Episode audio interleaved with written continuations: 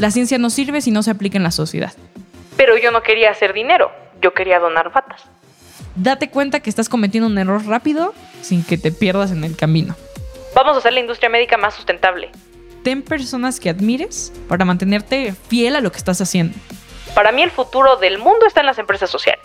La visión es lo más importante. Si alguien no cree en tu visión, entonces no vas de aquí a largo plazo. Yo quiero ayudarte a que no tengas que pasar los mismos errores que yo cometí, que aprendas de los míos y que a lo mejor te vaya mejor que a mí.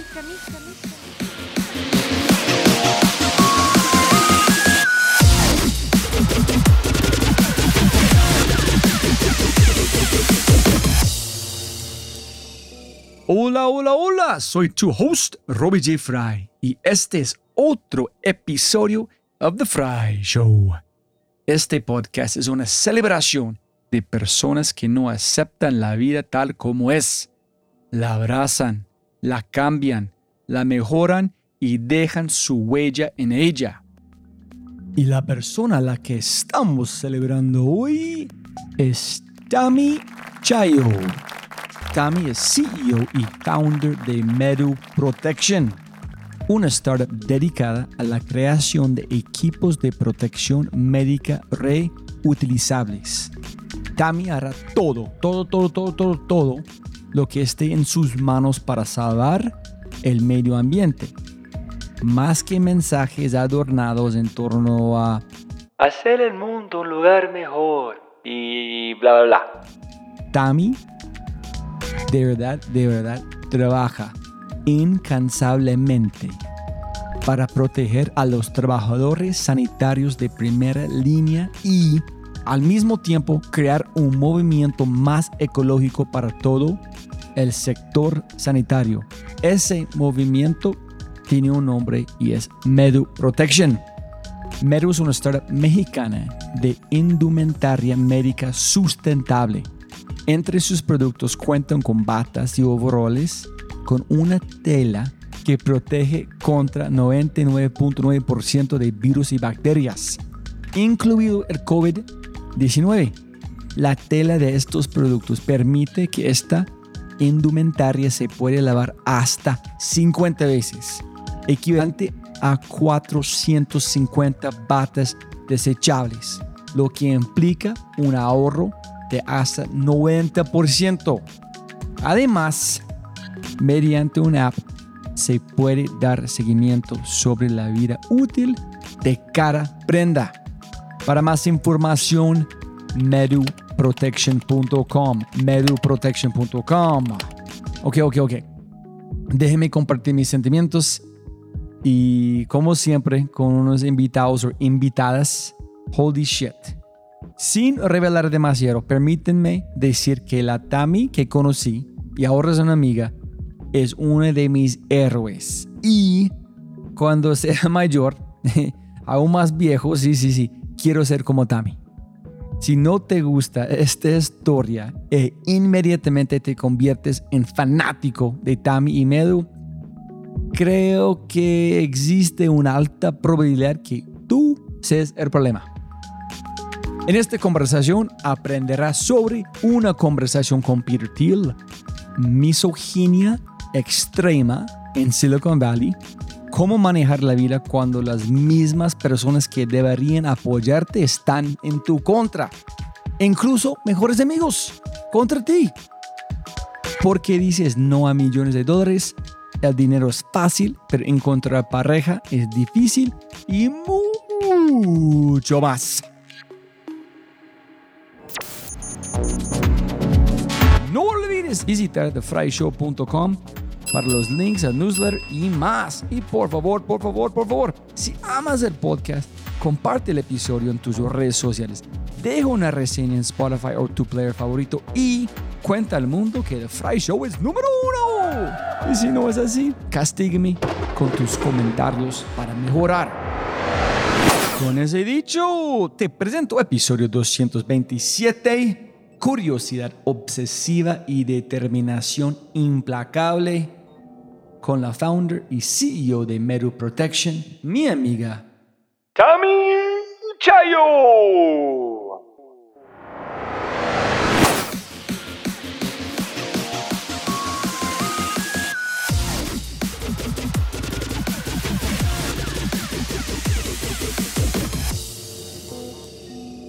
Listo, listo. Aquí, listo. Tami. Tami, Tami. Tami, ok, listo. Entonces, cuando yo hago la introducción a a su podcast, puede decir Tami. Exactamente, Entonces, listo, voy a quitar un montón de presión Sí. para no matar su nombre. Por favor, me agrada. Súper. listo. Primero, siempre pegar más plata, no más tiempo. Muchas gracias por su tiempo. Muchas gracias a ti, al contrario, por el espacio, por poder compartir lo que estamos haciendo. Estamos de buenas porque la próxima semana, Viajamos. ¿a dónde vas? Nos vamos a San Francisco, luego a Aspen, luego Nueva York, luego Miami, Washington DC, y luego regresamos a la Ciudad de México. Un poquito de todo. Pero que buscando inversión para vender, para... Para los dos, siempre aprovecho para matar dos pájaros de un tiro. La verdad es de que hay que vender, ¿no? Estamos abriendo el mercado americano, entonces hay que aprovechar, ver clientes, prospectar mucho más. Y por el otro lado, pues lo que viene siendo la parte de la inversión, ¿no?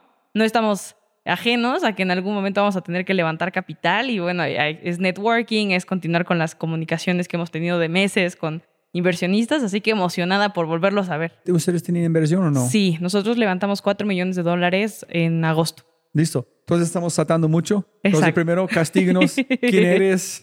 Claro Un que poquito sí. de su background. Claro que sí, con mucho gusto. Pues un poquito de mi background va desde que tengo 8 o 9 años. Yo encuentro la química impresionantemente por un libro, ¿no? En donde me explican acerca de Mary Curie, toda su historia, todo su background. Yo me quedaba impresionada de todo lo que puedes hacer con nada, ¿no? O sea, considerando que los átomos son diminutos. No me acuerdo del nombre del libro. Mi papá tiene miles de libros en su biblioteca personal. ¿Cómo se llama tu papá? José Chayo. ¿En qué Este, hace don José? Mi papá es empresario, o sea, siempre se ha dedicado a ser empresario, entonces yo creo que de ahí lo saqué. Mi familia ha sido muy curiosa, a mi papá le encanta leer, es una persona que se dedica mucho a estudiar fuera de lo que es suyo, ¿no? Él estudió ingeniería civil y todo este tema, terminó siendo empresario, o sea, nada que ver con ingeniería civil, aunque tiene una empresa dedicada a construcción, pero siempre ha sido una persona muy curiosa y que le ha gustado mucho leer, ¿no? Es un hábito que nos han inculcado mis abuelos, mis bisabuelos, pues mucho de, pues yo supongo que de la Segunda Guerra Mundial, ¿no? De que la única forma de estar ahí, estar en los campos de concentración era leer, ¿no? Entonces, es, es- yo creo que viene desde ahí. ¿Pero dónde viene su familia? Bueno, mi ascendencia es judía, entonces... Yo también. Mira, ¿Pero nada de más. Mis abuelos, bueno, mis bisabuelos, una parte, la parte paterna, son del lado de Europa, del este, estuvieron en Austria. Y eh, del otro lado, la parte materna de mi papá viene de Siria. Entonces tenemos una combinación entre los europeos y los, pues, los Ah, asiáticos. Mi abuelo es de ruso y mi abuela es de Hungría. Ellos llegaron a Nueva York cuando están... cuando estaban Matando a todos los judíos, sí, sí. sí, pues mis bisabuelos llegan justamente a México gracias, o sea, estuvieron en campos de concentración y llegan después de eso y pues justamente se establecen aquí en México. No llegaron a Nueva York, llegaron a México porque había familia de mis bisabuelos aquí en México. Anteriormente, ¿por qué? No tengo ni idea. Seguramente por los textiles, porque mi familia es textilera. Entonces, justamente vinieron y se asentaron gracias a, a todo eso. ¿Y cómo, cuál es el apellido judío? Chayo. Pero yo no he escuchado ese no. ah, Es que somos muy pocos, somos muy poquitos. eh, Tal vez lo hayas escuchado como Chaillo. Somos la misma familia, pero cuando llegan a México, a una familia le ponen un nombre y al otro otro por cómo se escucha. Entonces dependía de la persona que en su momento te registraba a mano, ¿no? Y pues, pues mis bisabuelos hablaban hebreo y hablaban austriaco y pues no hablaban español. Entonces imagínate darte a entender con ese apellido, pues está difícil. Pero la mayoría de nosotros estamos en Israel, aquí en México y en San Diego. No, o sea, tenemos eh, los, la mayoría de nosotros. San Diego, los Estados Unidos. Los. Estados Unidos, Ah, exactamente. Entonces vas a encontrar muchos chayos de ese lado. En el colegio te, te por su apellido. Sí, y todos pensaban que era Rosario, porque en México la abreviación o, o el nickname de Rosario es Chayo. Es que nunca estuve en escuela hebrea, es muy chistoso, porque mis papás, bueno, mi papá en particular, en México la religión es súper importante. Entonces pierdes dos horas al día en temas de religión. Entonces yo desde pequeña descubrieron que tenía un IQ alto, que se me daban las matemáticas, decían, o sea, dos horas de que te le dedicas a la religión, mejor dedícaselas a matemáticas o a lo que sea que quieras. Entonces nunca estuve en una escuela religiosa. Yo tampoco. Yo tuve la opción de jugar fútbol o tomar clases de hebreo. Exacto. no, no, oh, sí, obvio. Exacto, entonces imagínate, así lo hicimos y pues de ahí. ¿Pero has visitado Israel? Sí, de hecho estuve en Israel hace tres meses. ¿La primera vez o no? Sí, la primera ¿Y qué vez. tal? ¿Cómo te sentiste? Lo amé, amé Israel con todo mi ser. Creo que es impresionante ver tantas culturas que conviven en una misma sociedad, como que usualmente tenemos esa idea, ¿no? De entre religiones nos odiamos y no nos hablamos y es todo lo contrario. Y yo creo que también en el lado religioso para mí fue como de, puedes ser más libre, no tienes que ser tan cuadrado con la religión, ¿no? Yo nunca, nunca fui, pero como empecé a tener las ganas de ser, y también en las ganas de irme a, a Rusia en un día para saber okay, dónde vivían. De de dónde es muy vienen. raro. Es, di- es diferente, porque creo que aunque te lo cuenten tus abuelos, aunque te lo cuenten tus papás cómo es, hasta que tú no lo vives, no es lo mismo, ¿sabes? Es muy diferente. Entonces yo esta vez que fui a Israel, que aparte para mí también fue conocer gente en el entorno de, de química, ¿no? O sea, porque yo aproveché el viaje, conocí también personas en la industria médica, que es en lo que me dedico a Medu. Entonces fue como, voy a aprovechar qué es lo diferente que ellos tienen, ¿no? Al final la conocemos como la Startup Nation, ¿no? Entonces, ¿qué es lo que tienen diferente y por qué somos así?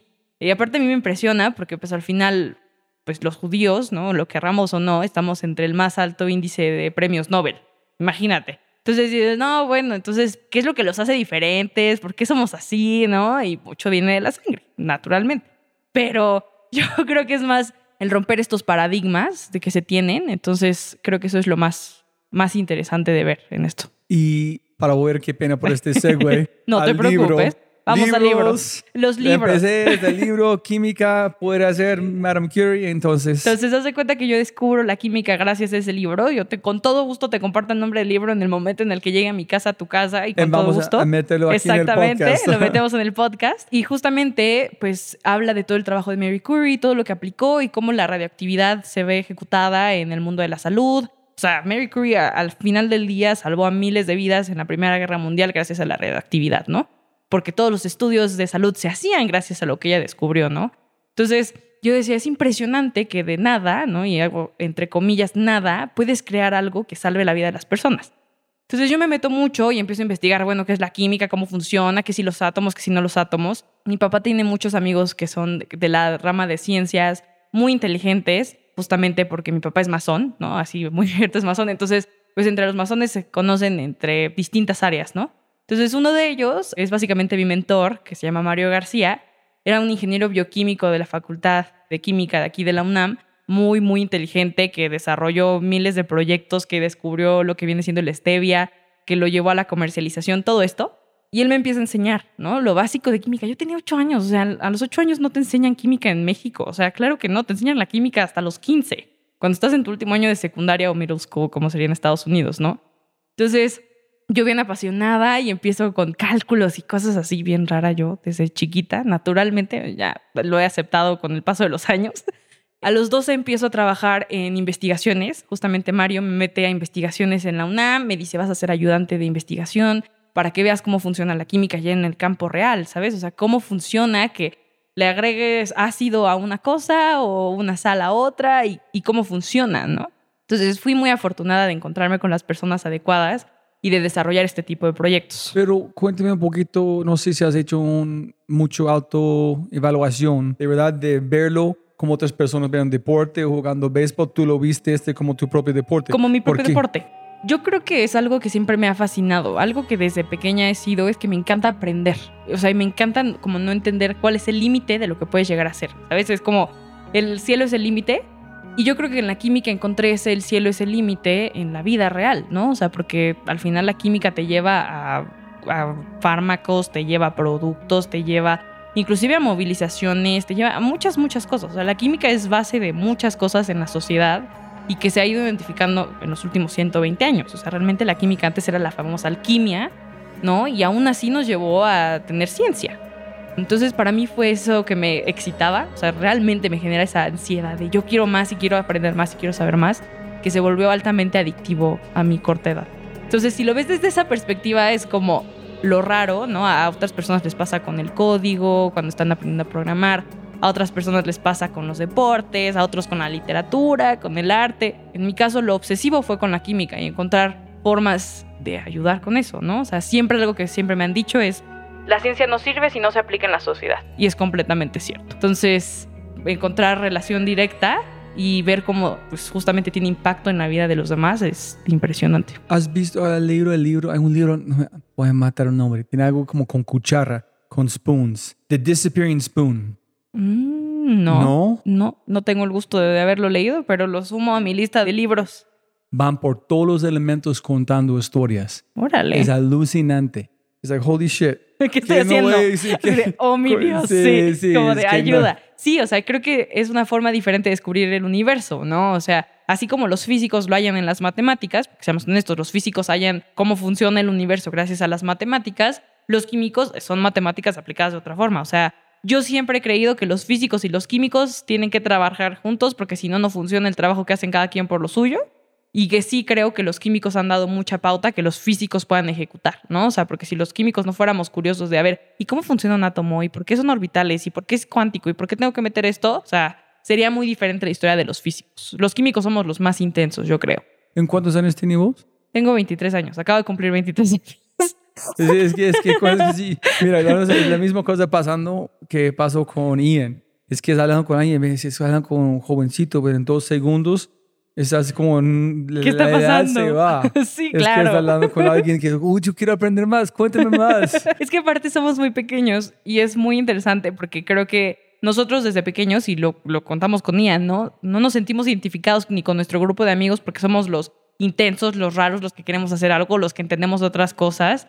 Y usualmente nuestro grupo de edad están en otras cosas. O sea, tengo 23 años, tengo personas de mi edad que están trabajando aquí, que se acaban de graduar. Yo hice dropout de la escuela, que literal ya se están casando. Hay gente que ya tiene hijos. Yo digo, chino, o sea, yo estoy construyendo una empresa. Es muy diferente a lo que ellos están haciendo a sus 23 años, ¿no? Y más cuando yo empecé esto a los, o sea, tenía 19, casi 20. O sea, imagínate, o sea, ya tiene tiempo que dices como chino, o sea, ¿qué estabas haciendo a esa edad? Pues intentando hacer algo diferente por el mundo, yo creo. Imagínate. No. Así que sí, yo lo encuentro fascinante, ¿no? O sea, yo cuando me sumo a la TL Fellowship, que seguramente ahorita hablaremos al respecto, encontrar ese grupo de peers en el que justamente tienes la misma edad, tienes las mismas ganas de hacer algo diferente, que son de tu misma edad, no te suena tan loco, porque ya no estás como en el porcentaje de la población que eres en el 1%. O sea, si tú vas a con todos los TL Fellows, dices, oh, no, pues soy uno más del montón, ¿no? Ya de los 200 que hay, ya soy uno más del montón. Seguimos siendo pocos, ¿no? Pero siguen siendo Me bastantes. imagino que, no sé si van a generar un poquito de tranquilidad, de entender que no soy sola. No estoy No sola. no- sí, no este estoy loca. No Pero estoy... por mucho tiempo es de, ¿por qué va el mundo? Soy. ¿Qué está pasando? ¿Quién, quién voy a asociarme? Sí. ¿Con quién puede soñar? Pregunta muy existencial, muy rápido. Claro, la- Cuando tú ves otras personas de su edad que están rumbeando, tomando mucho, ¿tú te sientes un, a sentir un momento que estoy faltando de esto? Yo creo que me pasaba mucho cuando estaba todavía en la universidad, como de, ¿por qué estoy haciendo esto? En un sentido de, a veces sí me he cuestionado como, ¿por qué no estoy haciendo lo mismo en mi escuela? Me pasaba más cuando estaba más chiquita, o sea, yo creo que los últimos años ya no me lo cuestiono porque es algo que te sale natural. He aprovechado y he entendido que soy diferente de las demás personas y que lo que a mí me gusta puede llegar a ser diferente también del resto de mis compañeros o de las personas que están en el mismo entorno que yo, ¿no? Entonces, si en algún momento me pasaba, ¿no? La típica de cuando estás en la prepa y dices, ¿por qué yo estoy haciendo esto? ¿Por qué me dedico a investigación? ¿O por qué estoy en el consejo estudiantil? Porque aparte politiquilla la niña, imagínate, de ¿por qué estoy haciendo esto? ¿No? O sea, ¿por qué me quiero meter en resolver problemas de la comunidad universitaria cuando debería de estar yéndome de fiesta con mis amigos? Nunca me ha nacido irme de fiesta tampoco, o sea, no soy una persona que me encante irme de fiesta. O sea, yo prefiero estar un viernes leyendo un libro o haciendo código o investigando cosas que estar en la fiesta. Pero depende de las ocasiones en las que me voy de fiesta. También se vale, ¿no? Cuando se te antoja No, obvio, pero solamente es que la presión de cultural, me imagino, cuando tú eres tan joven, La presión cultural es impresionante porque a mí me pasa que desde que, tengo, desde que estoy chiquita, o sea, desde que tengo 12, en mi secundaria nunca me aceptaron porque yo llegué a una secundaria en la que nunca había crecido en una ciudad que yo no conocía y llega uno, le va bien en la escuela y en lugar de sumarse al grupo social, ¿no? Y salir con ellos, pues tú te quedas en lo tuyo y tú haces lo tuyo, ¿no? Y es lo que yo hacía. Entonces sí es difícil, pero uno aprende a manejarlo conforme pasa el tiempo, ¿no? Yo creo que es mucho de autoestima, self-love y todo eso que uno va aprendiendo, o sea, se vuelve natural. Uno aprende, o sea, yo creo que depende de cada quien, hay gente que a lo mejor no le importa en absoluto, hay gente a la que le impacta mucho, yo soy una persona altamente social, aún con todo lo nerd que me puedas ver y que me encanta estar en el laboratorio, si me quitas la parte de estar fuera de con las personas y no tener contacto con las personas, me vuelvo loca, o sea, amo compartir mi tiempo con personas que me llevan a pensar nuevas ideas, que son súper proactivas, o sea, por eso me encanta hablar con Ian, o sea, y si Ian escucha esto, él sabe que lo amo con todo mi ser. Amo hablar con él y decir, oye, ¿y si hacemos esto? ¿Y si en lugar de esto hacemos aquello? ¿Cómo podemos complementar? O sea, son cosas que uno disfruta. O sea, yo a los 12 años hablaba con señores de 60 y me generaba, o sea, como mucha emoción poder platicar con ellos, solamente porque aprendes, ¿sabes? Es como una esponjita. Yo lo veo como una esponjita, siempre he sido una esponjita, los niños son esponjitas, pero yo a mis 23 años me encanta seguir aprendiendo y no me quedo con lo que la vida social me pueda llegar a dar. Mi vida social es muy diferente, yo prefiero sentarme, platicar, tomar un café, hablar contigo y decir, oye, qué preguntas, qué cosas, qué nos tenemos que cuestionar, que me deje pensando y que me deje con ganas de estar en la noche leyendo un libro acerca de esto y después decir, oye, encontré aquello, ¿sabes? Es mi tipo de conversaciones o de hangouts. No, obvio. Mira dónde estamos. Ya estamos 18 minutos y ni hemos contestado la primera contestado. pregunta. Imagínate. Entonces, vamos bien. Entonces, Todos bien.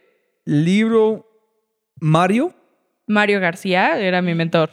porque él vio algo distinto que tu papá vio o entendió de vos. No, el libro lo encontré en la biblioteca de mi papá. O sea, estaba en la biblioteca de mi papá. Y usualmente nosotros aquí en México tenemos una casa de verano que vamos cada fin de semana. Entonces imagínate, yo estaba chiquita, vamos a esta casa de verano y le digo a mi papá, ah, leí este libro mientras estábamos en la conversación de la cocina. Oye, leí este libro, está genial porque esto y esto y esto y esto. Y entonces Mario me escucha y me dice, ah, con que ya sabes qué es la química. Entonces estuvimos hablando como por seis horas junto con mi papá, porque a mi papá también le encanta ese tipo de cosas. No es químico, pero le encanta hablar de ese tipo de cosas y aprender. Entonces, literal nos ponemos a platicar de química y entonces Mario dice, oye, ¿por qué no te coacheo? ¿Por qué no te ayudo a aprender un poquito más? Y entonces él me empieza a dar más libros. O sea, literal me los prestaba de su A biblioteca. ocho años. Sí, a los ocho años. O sea, cuando él me dijo, ¿entendiste lo que está en este libro? Y le dije, ah, sí, es que es esto, esto y esto. No, me dijo, es que no lo puedo creer, pero está bien. ¿No? Entonces, eh, mi papá hizo una relación muy rápida en un sentido de desde chiquita me hicieron exámenes de IQ, ya sabes, esos raros que te ponen bien intensos y dijeron, no, pues esta niña puedes adelantarla. O sea, yo tenía seis años y me dijeron, te podemos adelantar hasta tu primer año de preparatoria si quisieras ahorita. Pero mis papás, qué bueno que decidieron que fuera una alumna normal, común y corriente, porque si no, mis habilidades sociales serían pésimas. Sí, no, no te imagino posiblemente como creo que fue Daniel Fogel de Bitso, que dijo, muchas veces tienes que frenar para acelerar. Exactamente. Si no tienes frenos increíbles, no puedes ir a toda velocidad, porque si tienes que frenar vas Sí, a morir. Exacto. So, posiblemente tus padres pusieron los frenos de cemento, por este momento tú puedes aprovechar todo su aprovechar todo. potencial. Sí, wow, qué bastante inteligentes ¿no? Desde su- sus padres. La verdad lo agradezco bastante, o sea, no tienes una idea, porque yo creo que si me hubieran adelantado, o inclusive un año, ¿no? De la escuela, hubiera sido como sacarme de mi órbita social, ¿no? Y yo lo que veo ahorita como uno de mis superpoderes es juntar personas y trabajar en un fin en común, ¿sabes? Eso creo que es lo más valioso en el mundo, porque tú podrás tener la mejor idea del mundo, pero necesitas un equipo que ejecute. Y necesitas a personas que crean en tu visión y en lo que estás haciendo para que las cosas funcionen. No lo puedes hacer tú solo. Como cuando dicen, ay, Steve Jobs, sí, pero Steve Jobs tuvo a Steve Bosniak, ya tuvo a todos que trabajaron con él y en su visión. No estuvo solo, ¿no? Entonces se necesita ese tipo de, de personas y ese tipo de carácter para poderlo construir. Entonces yo sí soy de esa idea. Ok, listo. Con Don Mario, su papá, todo bien, química, matemática en su mundo. ¿Qué Todo. pasó después? Cuenta. cambié de ciudades. Eh, yo me cambié de la Ciudad de México a Baja California Sur, en la Ciudad de La Paz, porque mis papás se divorciaron cuando yo tenía 8 años. Entonces mi mamá se casa cuando yo tengo 12 y mis abuelos viven en Santa Rosalía, que es un pueblo en Baja California Sur. Entonces yo me voy a Santa Rosalía, ¿no? Y pues para mí era como de chiña, ¿ahora qué hago? ¿No? Ya no tenía, mm, o sea, tenía mi familia, mis primas, mis primos, pero pues nada más. Entonces me metí a la Sociedad Astronómica de la universidad de ahí, hice un club de lectura, tuve un programa de radio de derechos humanos, ya sabes, yo intensa, te lo digo, o sea, intensa. Entonces, a la par, mantengo la relación con Mario y con su grupo de personas, o sea, de laboratorio, y entonces teníamos conversaciones, y entonces cada verano que yo venía a la Ciudad de México o diciembre, pues aprovechaba para tener las idas a los laboratorios, ¿no? Yo a los 15 años decido mudarme a la Ciudad de México. ¿Por qué? Porque yo me quería estudiar la universidad a Estados Unidos, Europa, Israel, lo que fuera, ¿no? Y tenía la posibilidad, ¿no? O sea, tenía ofertas de universidades para que me fuera a estudiar. Entonces yo dije, bueno, tengo que venirme a la Ciudad de México, regreso con mi papá. Y a los 15 años me meto de lleno a las investigaciones en la UNAM y al Consejo Estudiantil en mi preparatoria. Solo para contexto, la preparatoria La Salle, que es la que está aquí en la Ciudad de México, es una de las preparatorias más grandes de todo Latinoamérica. Son 3.000 alumnos que se tienen cada año. Entonces tú estás hablando que era representante de lo equivalente a un- una presidenta municipal en México a veces, ¿no? Entonces, con 15 años, mientras que yo seguía haciendo mis cosas acá de química y que empecé yo a proponer nuevos proyectos, porque yo empecé a proponer membranas, oye, ¿cómo vamos a ayudar al cambio climático? A mí es algo que siempre me ha llamado la atención, o sea, la parte del cambio climático es algo que en mi mente desde que encontré que había este problema, decía, ¿por qué no hemos puesto atención en que esto pues, se mejore, ¿no? O sea, ¿por qué no hemos puesto atención desde hace 20 años? Entonces me metí mucho en ese rol. Llega a la universidad, decido no irme de la Ciudad de México, decido quedarme en la Salle por dos cosas. Dije, usualmente en México el talento se va y no apoya a las comunidades en México, y no, o sea, nunca regresan. Y dos, porque la verdad me sentía muy alejada de mi mamá. O sea, ya para este entonces ya tenía tres años de no vivir con mi mamá, mi hermana y lo que sea, y dije, me quedo en México. Factor emocional y también mucho del talento. Entonces empecé a estudiar ingeniería química, ¿no? Llego a la ingeniería química y otro mundo, porque la ingeniería química sí es química, pero combina muchas matemáticas y muchísima aplicación en la vida real. Los ingenieros químicos pueden ir desde bancos, o sea, uno de los ejecutivos más importantes de BVA, Bancomer, que es un banco, ¿no? Es un ingeniero químico porque la parte matemática es impresionante. O también puede ser un gerente de planta en Coca-Cola, o también puede ser el director comercial de BAF, o te puedes meter a lo que quieras. Es impresionante. Dame uno, un campo, otro, donde aplican las dos. En este caso, por ejemplo, la- el sector energético, ¿no? Es uno de los más codiciados de ingenieros químicos. El sector energético hablo del sector petrolero, de energías ¿No es más renovables. física? Lo que pasa es de que los ingenieros químicos tienen una perfecta combinación para adecuarse a lo que quieras. Si tú necesitas desarrollar un, o sea, un reactor nuclear, ¿no? Claro que necesitas físicos, pero el ingeniero químico te hace el trabajo del físico, más el trabajo del químico, más el trabajo de ingeniería para optimización del mismo reactor. Entonces, Ah, shit. te, juntas, o sea, te juntan todo, ¿no? Entonces tampoco es tan, tan Ah. sencillo como digamos. ¿Tú metiste este porque viste que tú puedes hacer todo? ¿O fue la única opción? O? No, yo cuando tengo 15 años, muere Mario, ¿no? Mario, eh, mi mentor. Entonces yo dije, voy a hacer algo como Mario. Mario era ingeniero bioquímico. Y en la UNAM dejó de existir la ingeniería bioquímica. Y yo dije, no puede ser. O sea, solo había ingeniería química. Entonces dije, no, ¿sabes qué? Pues me quedo con ingeniería química, no importa. Total, seguro es muy parecido, ¿no? Eh, no, no es muy parecido, sí es diferente, o sea, sí es bastante diferente, pero me meto justamente en ingeniería química y me quedo en la Salle, ¿no? También por comodidad dije, va, ya conozco, me sé mover aquí, ¿por qué no? Entonces, pues ya cuando ves todos los campos de aplicación dices, ok, o sea, sí se va a poner intenso y efectivamente la carrera, nada sencilla, creo que son de las pocas veces que me ha tocado realmente estudiar. O sea, para mí siempre ha sido fácil como, pues, hacerlo. En esta ocasión era como de, ah, ahora sí te tienes que sentar, aterrizar, te- pensar un poquito detrás de. ¿En cuál fue la parte más de, de teoría? ¿De pensar más en cosas emergentes? ¿O cuál fue la...? Mm, yo creo que lo que más, y lo puedo decir, ¿no? La parte de las termociencias son las que más me costaron trabajo. Hasta la fecha te puedo decir, son las cosas que digo como, chin, ¿por qué, ¿por qué funcionan así? Porque la termodinámica es las, son realmente las leyes con las que todo el universo se basa. Entonces, imagínate tener cálculos de termociencias aplicados a elementos específicos, con reacciones específicas, y entonces tienes que sacar un montón de cosas. ¿Pero la teoría es, es la parte de pensar más allá o solamente los fundamentos Es los son...? fundamentos. O sea, tú tienes que entender el fundamento de, Ok. que no es difícil. Yo no hay ni idea, solamente trato de entender dónde está la complejidad. Esa- o sea, la complejidad del fundamento es que tú tienes que saber por qué se comporta de esa forma. O sea, tú sabes que uno más uno va a ser dos siempre, pero tú no entiendes por qué uno más uno es dos, cuando cuánticamente se ha demostrado que uno más uno no es dos. ¿no? Hay muchísimos estudios al respecto de eso, pero hablaremos... ¿Cómo, cómo así?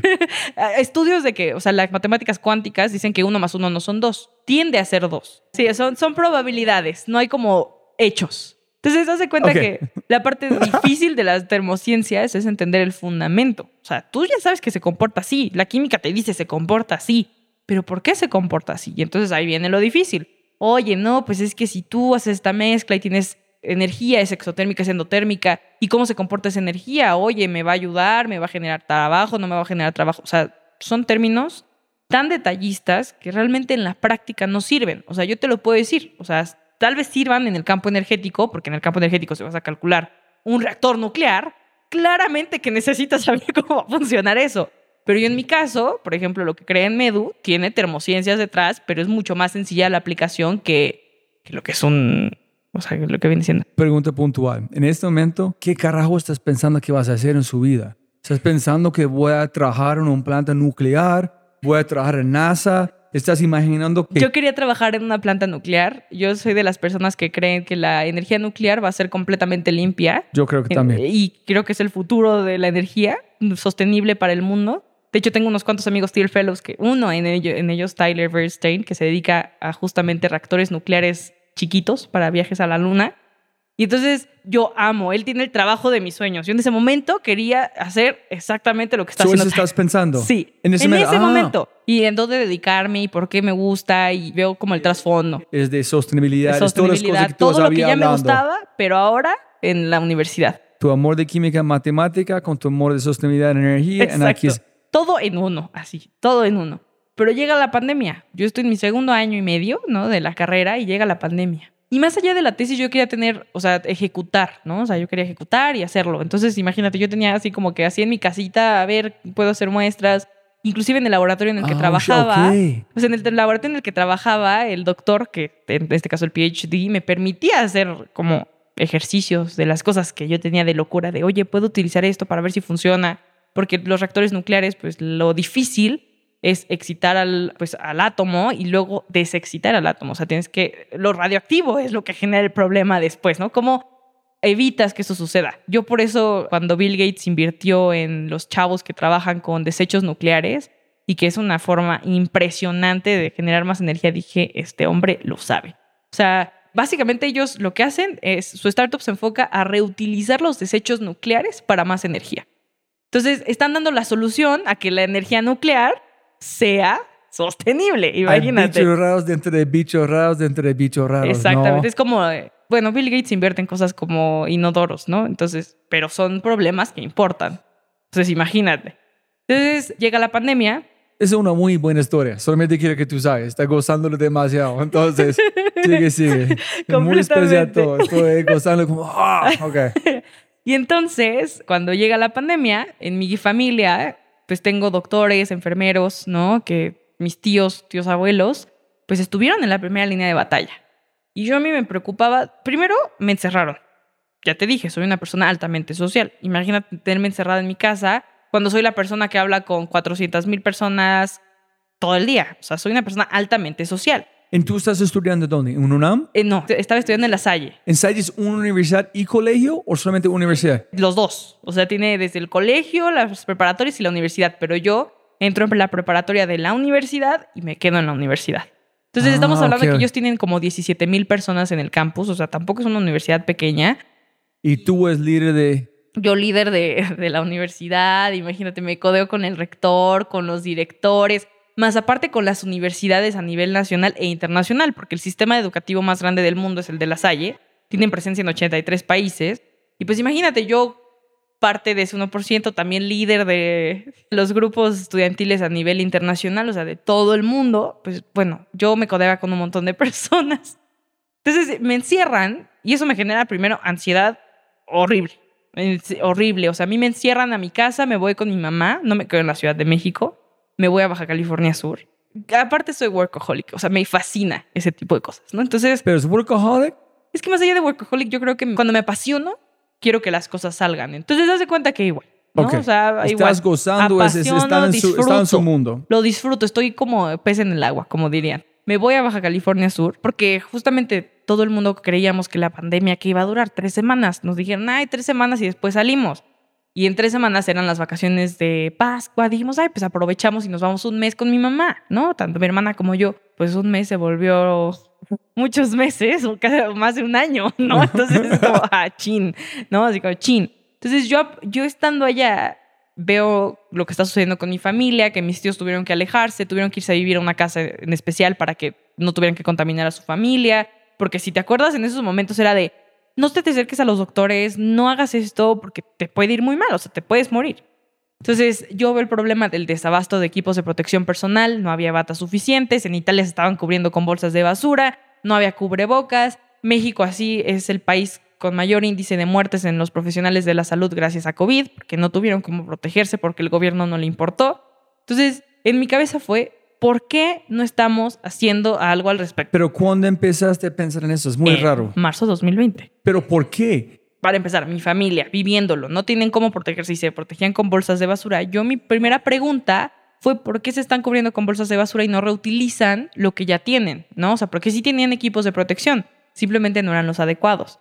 Y entonces cuando yo me empiezo a buscar, oye, pero ¿por qué no se puede reutilizar los materiales con los que está hecho, lo que genera el plástico con el que están hechas las cosas actualmente? Digo, pues, ¿qué onda? O sea, ¿por qué? ¿No? Entonces, justamente, ¿por qué no se pueden reutilizar los equipos actualmente? Porque se genera contaminación cruzada. O sea, hay un problema de biocontaminación. ¿Por qué se genera eso? Porque el material, que es un vil plástico, transmite el virus o la bacteria que se coloca encima de ella. Es como un repelente.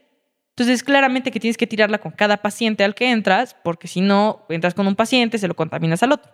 Entonces, digo, ok, eso. Dos, oye, pero si lo desinfectas, ¿qué pasa si colocas desinfectantes y lo esterilizas?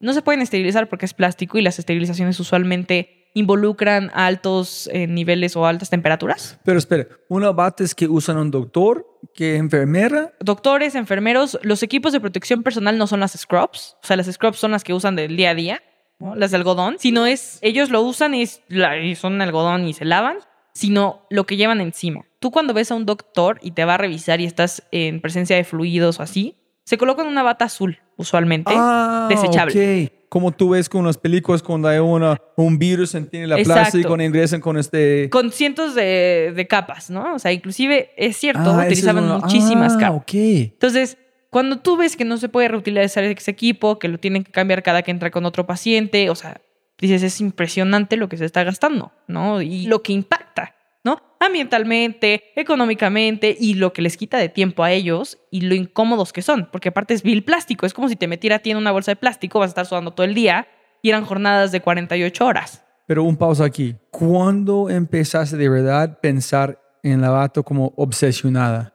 Es que los, los datos que tú estás O diciendo... sea, literal, no, es que eh, los datos empezaron a salir desde febrero, porque si te acuerdas en Italia, es que todo empieza gracias a la pandemia cuando todos estamos asustados de que, ay, sí, que va a salir, que no va a salir, todos despreocupados aquí en México porque pues estaba en Europa, ¿cuándo va a cruzar el virus? Y que a la semana cruzó. Soy desde ese momento dije, ¿qué onda? ¿No? Entonces, mediados de marzo del 2020. Entonces, yo para abril del 2020 me pongo así como súper intensa, aproveché mis vacaciones de Pascua que justamente tuve dije, ¿qué onda? ¿Puedo aprovechar para investigar e investigar? Y me puse a investigar y estuve dos semanas investigando de lleno ¿Pero todo de COVID o de batas? de batas, en específico de las batas. O sea, porque es el instrumento que más se usa. Más allá de los guantes, más allá de los cubrebocas. Pero ok, dame la chispa de verdad.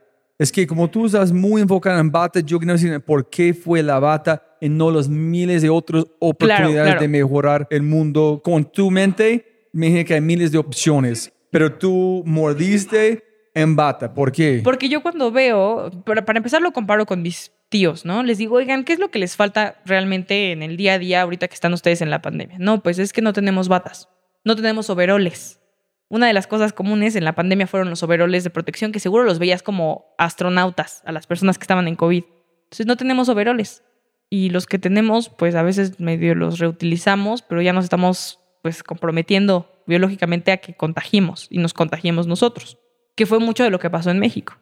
Entonces, al inicio fueron overoles, pero cuando me dicen es que la bata es más cómoda, la bata fue la fue el momento en el que dije, ¿por qué no la bata? Que hicimos los dos, ¿eh? Actualmente tenemos los dos, tenemos overol y bata, pero en ese momento fue como bata. Si es más fácil de poner, si se la pueden poner encima de cientos de cosas que se están colocando, ¿por qué no hacer la bata? Y es algo que también pueden utilizar los pacientes si en su momento los pacientes querían utilizarlo. En la última pregunta aquí, que yo entendí es que con COVID, la probabilidad que tú vas a recibir COVID de una superficie fue como casi Pero eso nada. no se sabía al inicio de la pandemia. Ah, ok. Es la diferencia. No se sabía. O sea, en el inicio de la pandemia tú creías que si tocabas una manzana desinfectada, yo o sea. Estamos en tenías el- que lavar todo, ¿no? O Cuando sea, yo ¿te llegué- acuerdas? Yo fui al mercado con guantes, con gorrita, llegué a la casa, toda mi familia escondieron en la, en la- en la esquina, tuve que quitarme ropa, estoy casi Todo. desnudo en el pasillo, corriendo al baño, Así, gente tal cual. lavando como remolachas. Todo, tenías que lavar todo. Entonces, no lo sabíamos en un inicio. Entonces, ahí es en donde me obsesiono y digo, va. Yo en la escuela estaba viendo membranas y tipos de filtraciones para el agua. O sea, tu agua filtrada te llega porque pasa por cientos de membranas físicas y químicas, así como mm, otros procesos extras que se le colocan al agua. El proceso de purificación de agua es ese.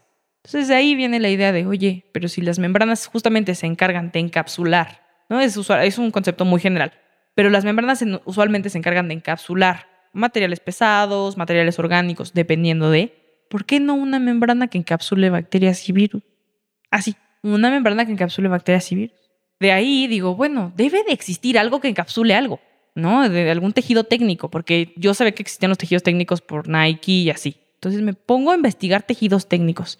Digo, ah, con que sí existen membranas, está el dry fit y entonces funciona así. Y entonces, ¿por qué no una membrana en un tejido técnico que encapsule bacterias y virus y que evite la transmisión y la contaminación cruzada? Pero la idea es que la bacteria llegan llegan y está atrapada. Entonces yo dije, necesito desarrollar eso. Entonces, lo primero que hago es toda la parte eh, tediosa que me chocaba de termodinámica, ¿no? De cómo tiene que funcionar. Pues te tienes que ir pasitos para atrás. Oye, ¿cuál es la parte química? ¿Cómo tiene que reaccionar? ¿Ante presencia de qué se va a liberar? Porque la membrana tienes que liberarla de alguna forma. Yo dije, pues jabón y agua, pues porque lo vas a meter a lavar, ¿no? Lógico. O sea, tienes que meterlo a lavar. Si no, pues imagínate, ¿no? Era lógico para que cada doctor lo pudiera llevar a su casa, para que quitaran el, el virus. Actualmente lo que se hace, porque es vil plástico, es que se incineran. O sea, imagínate el impacto ambiental que tiene eso. No, ni te cuento, es horrible. Entonces yo dije, bueno, hagamos esto, que se liberen las bacterias y los virus en presencia de agua y jabón, y entonces que así nos facilitemos la vida. Entonces yo empiezo con todo el trabajo de cálculo y todas las simulaciones, ¿no? Porque afortunadamente vivimos en una era en que existen simuladores de química, de física y de un montón de cosas más, más lo que yo en su momento he sabido programar y entonces es como todos los cálculos matemáticos que necesitas para saber por dónde tienes que empezar, ¿no? Entonces empiezas todas tus teorías y es un proceso bastante amplio, o sea, me puedo ir con detalle en algunas cosas porque si no después revelo cosas de la pending parent que tenemos, pero eh, es todo el proceso previo es qué tengo que hacer para que una membrana se comporte así y cómo tiene que ser el proceso. Entonces, una vez que tú haces tu hipótesis, te vas al laboratorio. Yo no tenía un laboratorio, yo estaba en Baja California Sur. Le pido a mi secundaria, estaba en mi secundaria, oigan, préstenme su laboratorio. Ok, Encuéntranos en el tiempo de pandemia. Fueron tres meses más o menos de investigación previa. Sea, yo de marzo, es marzo, abril, mayo. ¿En tú estás todavía estudiando virtual? Sí, sí, yo no sigo has, estudiando no has virtual. renunciado. No, no, no, sigo estudiando virtual. Porque aparte la verdad es que esos tres meses fueron como de prueba. En la escuela pues no sabía ni qué hacer. Era como, pues sí te hago examen, pero pues, ¿qué te estoy enseñando? Entonces era como muy light. Y la parte de problema ambiental, ¿cuándo metió este en la conversación?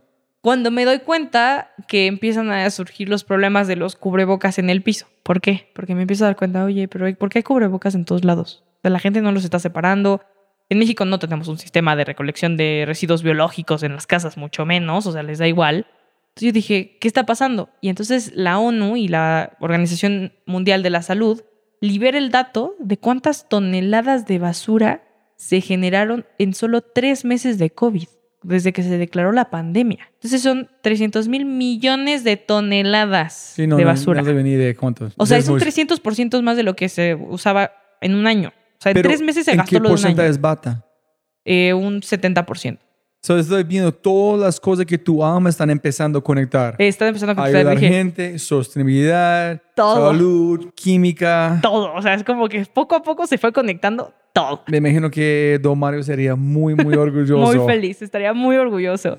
Entonces, cuando empiezo a ver esto, digo, ok, estamos en el momento indicado de hacer esto. Yo estando pido el laboratorio a mi secundaria, porque tenían, o sea, ellos desde que estoy pequeña, desde que tengo 12, me conocen, ya para este entonces yo ya tenía 20. Entonces, justamente dijeron como de, pues claro, o sea, ya tienes 8 años en la industria, ya sabes cómo usar un laboratorio, claro que sí, no hay ningún problema. Yo le pido ayuda a las personas del Politécnico Nacional, que es una universidad aquí en México, y de alguna empresa privada que no puedo decir el nombre, para que me ayudaran a que a la par ellos también hicieran pruebas, ¿no? Porque las pruebas de laboratorio que yo podía lograr eran mínimas a comparación de una institución que tiene más reactivos o que tienen diferentes cosas, ¿no? Entonces, me dicen, sí, claro que sí, porque ya me conocen, porque saben que soy bien intensa, porque estaban trabajando, no en algo parecido, pero sí en algo para ayudar a, a- la pandemia. Entonces, es motivo impresionante de poner a trabajarnos juntos. Así como funcionaron las vacunas gracias a la telecomunicaciones y al Zoom y a eso, igual funciona en este caso. Entonces, nos ponemos a trabajar y las cosas han salido tan intuitivamente. Yo trabajaba de las 12, bueno, desde las 6 de la mañana hasta las 12 de la noche, si bien me iba, o sea, haciendo pruebas, o sea, estando en el laboratorio, viendo telas, cómo se desarrolla la membrana, qué tipo de tela tienes que colocar, si es sintética, si es algodón, si no es algodón. O sea, todas las hipótesis, o sea, validando la hipótesis que tú querías lograr, que se hizo en el modelo matemático y todas las simulaciones que hiciste previas, ahora aplicarlas literal con química. ¿Tuvo un costo? Sí, sí, sí tuvo un costo. Yo la de plata la saco de mis ahorros, por fortuna. Tengo buenos ahorros. Desde que estuve en la universidad fui bastante inteligente para hacer negocios. Entonces, haz de cuenta que como yo era la inteligente que tomaba pocas notas, yo hacía las notas como conjuntas y vendía guías de estudio. Pero mis guías de estudio eran como de que pasas el examen, pasas el examen. Entonces, tenía mucha gente que me compraba mis guías. O sea, y si yo sabía que tú se la pasabas a alguien, si alguien sacaba copia, lo que sea, yo sabía cuál era la guía que fue copiada y que de ahí se pasó. Entonces, no, no querían compartir su guía. Entonces, por fortuna, fui buena para los negocios desde chiquita. Entonces, imagínate, saco dinero de ahí. Por fortuna en México, la, o sea, este tipo de cosas no es tan caro, ¿no? O sea, no estamos en Estados Unidos que se multiplica por 10 lo que estás haciendo. Entonces, eso me ayuda bastante. ¿Y tuviste avances? ¿Por qué tú no paraste? No sé cómo es ni de, yo sé cómo es en la calle con MVP que vendes, entonces como que tengo un chance, pero cambiar, no sé si En mi caso es algo muy parecido. O sea, es muy parecido. Tú ves hacia dónde está funcionando y entonces pivoteas a lo que está funcionando, ¿no? Y pasa. Pero yo a la par de esto, de hacer las pruebas de laboratorio, yo entré a un curso de empresas, literal. Y yo dije, pues quiero ver si mi idea funciona, ¿no? O sea, yo lo estoy haciendo, yo quiero hacerlo, ver si funciona. Entonces, eso empezó a generar como mucha intriga, ¿no? De, oye, pero esto está genial, suena increíble ahorita que estamos en pandemia, lo que sea, ¿no? Entonces, solito por su lado, la parte empresarial generó sentido para las personas y muchos me ayudaron a armar el modelo de negocio. Yo no quería que fuera un negocio. Yo empecé con, quiero donar esto, o sea, yo voy a donar esto. Pero tú estás pensando, bata, Yo estoy pensando overall y bata. pero tu amor fue en la ciencia solucionar un problema. En la solución Es que del yo estoy- problema. no me Sí. importa. Solamente quiero si es posible atrapar bacterias en virus. Exacto, yo quiero que funcione. Lo demás me da igual. O ah, sea, me da So, igual. Su amor fue en la ciencia, Fue en la ciencia. pura. La, no la aplicación. Solamente es, ok, qué chingón este problema, yo quiero solucionarlo. Exacto, yo quería solucionar el problema y ayudar a mi familia. O sea, porque yo en ese lapso de meses, yo ya había perdido un tío, ¿no? Justamente porque se contagió de COVID. Y dije, es que no puede seguir pasando. Si me está pasando a mí como, pues, sobrina, le está pasando a otros cientos de miles de personas en el mundo. Y no está cool. O sea, son los que están protegiéndonos del COVID, ¿no? Imagínate. Pero yo estoy imaginando una un científica loca en laboratorio como en las películas. Es- Casi, casi, sí, bastante loca, sí. ¿Y cómo puede funcionar? ¿Y qué tengo que hacer? Sí, y con miles de notas y pensando todo el día, 24/7. ¿Cómo podemos hacer que tengan un equipo de protección personal que se pueda reutilizar? Y esa fue la primera obsesión. Y luego la segunda obsesión fue, ahora que ya sé que tengo que encapsular bacterias y virus, ¿cómo hago que funcione la encapsulación? ¿Me doy a entender? Entonces, creo que es natural entre founders, ¿no? Que nos volvemos obsesivos con una solución. Yo creo que todo, ah, en mi caso, ¿no? O sea, yo llegué al mundo startupero gracias a mi amor a solucionar un problema. No porque yo quería ganar dinero, ¿no? O sea, yo llego a solucionar un problema y solo, o sea, poco a poco se ha ido validando el modelo de negocios. Entonces, durante cuatro meses, o sea, realmente desde que empiezo con la idea y empiezo a analizarlo, me lleva siete meses desarrollar la tela. ¿Y no tuviste otras responsabilidades o los otros sufrieron basado en su obsesión? En cuando la gente escucha obsesión en el mejor sentido. Eh, Sí, sí, sí. O sea, yo, o sea, pues yo mientras tanto estaba todavía en la escuela. O sea, sí, seguía yo en la escuela. Seguía teniendo que entregar, pues, cosas de la escuela, tareas. Fallé muchísimo en la escuela en esos meses y en los meses consecuentes porque era como claramente que me quiero dedicar a esto, no me quiero dedicar a tener que resolver un problema, ¿no? Entonces, seguí en la escuela. Yo, aparte de todo, cuando entro a este curso que te digo, justamente empiezo a ver, la, o sea, a pichar la idea de, oye, ¿por qué no hacemos una bata que sea reutilizable y que pues, pueda funcionar? Entonces varios mentores y varias personas dicen, es que es una idea increíble, ¿por qué no existe anteriormente? ¿Qué es lo que ha pasado? Y entonces les explico, no, pues por la contaminación cruzada es muy difícil y ta, ta, ta, ta, ta. Entonces todo tiene sentido de el pensamiento que yo tuve previo y hacia dónde quiero ir, ¿no? Entonces yo seguía con lo mío, seguía con la escuela, pero a la par justamente se suma el equipo fundador de Medu, ¿no? El primer equipo fundador de Medu, porque son personas que conozco en esta, pues en esta incubadora, no sé cómo le llaman. Era un curso, se llama Trepicamp, una simuladora de negocio o de startups pero para universitarios. Entonces, solo si eres universitario puedes accesar. Ellos tienen viajes a Nueva York, San Francisco y así te puedes ganar una beca. Entonces, yo iba años anteriores, pero no fui por X, Y o Z. O sea, no fui. Entonces, para el momento de la pandemia, yo dije, ¿por qué no lo tomo en línea? No pasa nada. Entonces, ahí conozco a Ander y a Alex. Bueno, Alex estaba en mi universidad, entonces yo la conocía por el movimiento estudiantil de lo que yo era presidenta. Entonces yo la conocí ahí, ah, conozco a Ander eh, y conozco a Natalia. Entonces ellos dicen, oye, qué idea tan chingona, pues hagámosla, que funcione en números. ¿Ellos son científicos también? No, no, no, no, todo lo contrario. Alex, mercadóloga, ella estaba estudiando comunicación, ciencias de la comunicación. Y ella quería ver toda la parte del branding, todo lo que tiene que ver con esto. Luego, Ander sí es un poco más científico, pero él se encarga mucho más en la parte de salud, o sea, literal, es maestro de educación física de Chile, para empezar, de Chile. Ning- ninguno estábamos en la misma ciudad, exceptuando Alex y yo. ¿En qué entendieron ellos? Lo que entendieron ellos fue, bata, salvar vidas, ahorrar costos y ahorrar desechos. Porque yo les decía que de mí yo quería ahorrar desechos. Y entonces al momento de que ahorras desechos, automáticamente ahorras dinero. Entonces empezamos a hacer matemáticas de a ver si una bata se puede reutilizar. Y más o menos en su momento le calculábamos 20 lavadas. O sea, en su momento eran 20 lavadas. Oye, si nos aguanta 20 lavadas y entonces la usas todo el día y en lugar de que la tires con 200 pacientes, pues tienes solamente una, pues ¿cuánto estás ahorrando? No, pues es que estás ahorrando un 90% de los costos del hospital. Entonces tenía sentido el impacto social porque si lo hacíamos empezábamos a reactivar la economía en México con fábricas o con lugares que ahorita no tenían actividad por el COVID. Segundo, la parte de sustentabilidad, que pues si hacías un cálculo de cuánto pesaba la tela y más o menos calculabas cuánto pesaba una bata. Una bata de un doctor pesa alrededor de 300 gramos y la utilizan una sola bata por cada paciente que ven. Y un doctor, solo un doctor, estoy hablando de un doctor, en un turno, 15 pacientes. Así, una bata de ese nivel te cuesta 85 pesos. O sea, son 4 dólares y medio. Un poquito más ahora con la conversión, ¿no? Pero 4 dólares y medio. Entonces, tú dices, oye, pues son 4 dólares y medio. Si lo multiplicas por, es más, lo vamos a hacer por 10, ya son 42 dólares con 50. Dices, oye, pues son 42 dólares con 50, pues es bastante. Y multiplícalo por 20 lavadas. Multiplícalo por 20, porque eso es- son 42 dólares lo que te estás gastando en un día por los 10 pacientes que vas a ver. Multiplícalo por los 20 días que lo vas a usar si lo lavas una vez al día. En su momento así fue. Ahorita, Medu, nuestra bata, se puede utilizar hasta 50 lavadas. Pero tú puedes usar la misma bata durante todo el día, exceptuando en quirófanos. Hago la aclaración. Porque en quirófanos solamente se usa para la operación y ya, tal cual. Solo una operación.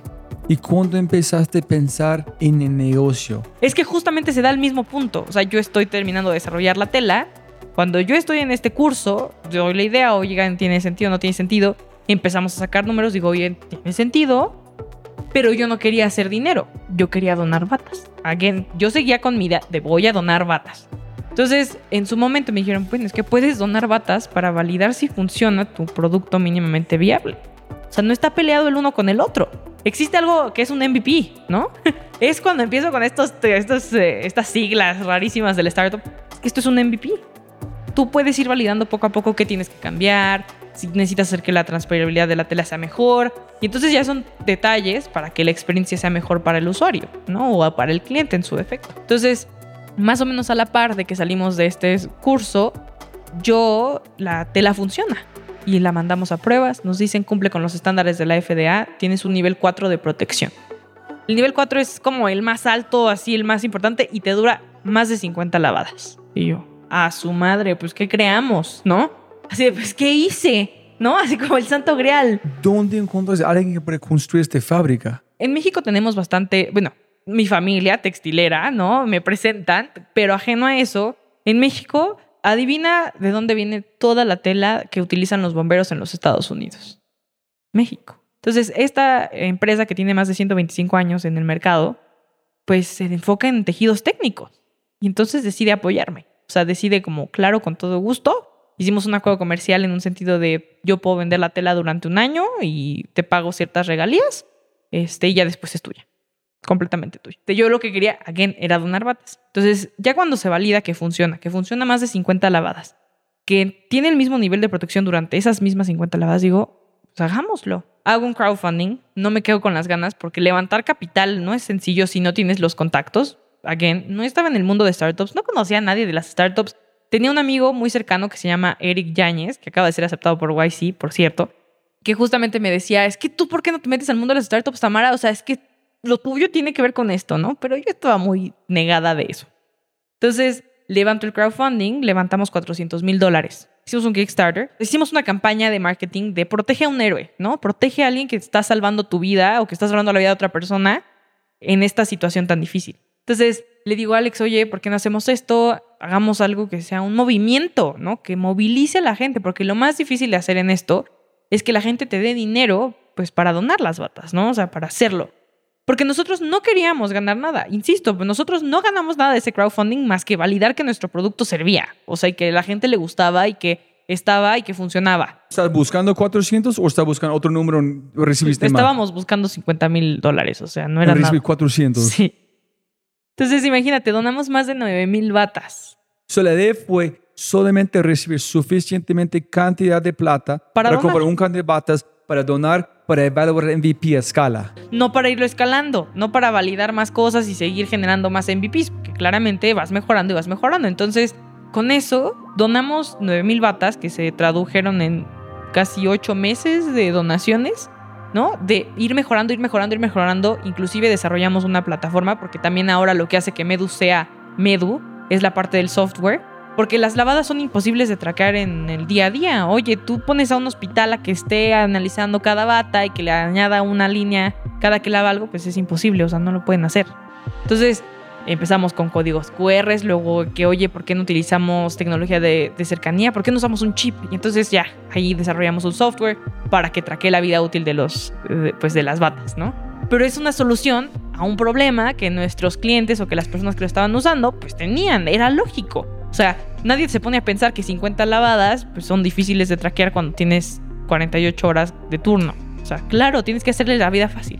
Entonces, eso nos sirvió también para entrar a concursos, ¿no? Entramos a Santander, entramos a todos los concursos nacionales, a los concursos internacionales. La ONU nos contacta en Latinoamérica para entrar a una incubación y nos dice es que lo que estás haciendo tiene impacto. Cuéntame más. Entonces entramos a lo que viene siendo Yunus and Youth en Latinoamérica, fundada por justamente Muhammad Yunus, que es Premio Nobel de la Paz. Me dicen es que está impresionante el impacto que tienen. O sea, qué genial, vamos a ayudarlos. Entonces empezamos a recibir validación por la parte empresarial, ¿no? Que pues es justamente como modelo de startup y como una empresa social. Cuando a mí me presentan que es una empresa social, digo, eso es lo que quiero ser. Yo no quiero ser una startup que solo tiene y consume y genera ganancias solo porque sí, sino quiero tener realmente un impacto. O sea, para mí el futuro del mundo está en las empresas sociales. Así te lo digo. Así de casada estoy con el concepto y así de casada estoy con las personas que son empresarios sociales. Y pues de ahí salió la validación empresarial más la validación científica que teníamos gracias a las pruebas de laboratorio que seguíamos mejorando. Nos metimos a la FDA, entonces justamente pudimos tener toda la validación que necesitábamos para entrar al sector médico, que era lo más difícil. Nuestra fortuna es de que gracias al COVID, pues muchas reglas muy estrictas que tomaban seis meses, tomaban una semana. Porque lo que querían era poner equipos o cosas que funcionaban si tenían la validación previa de laboratorios certificados por ellos mismos.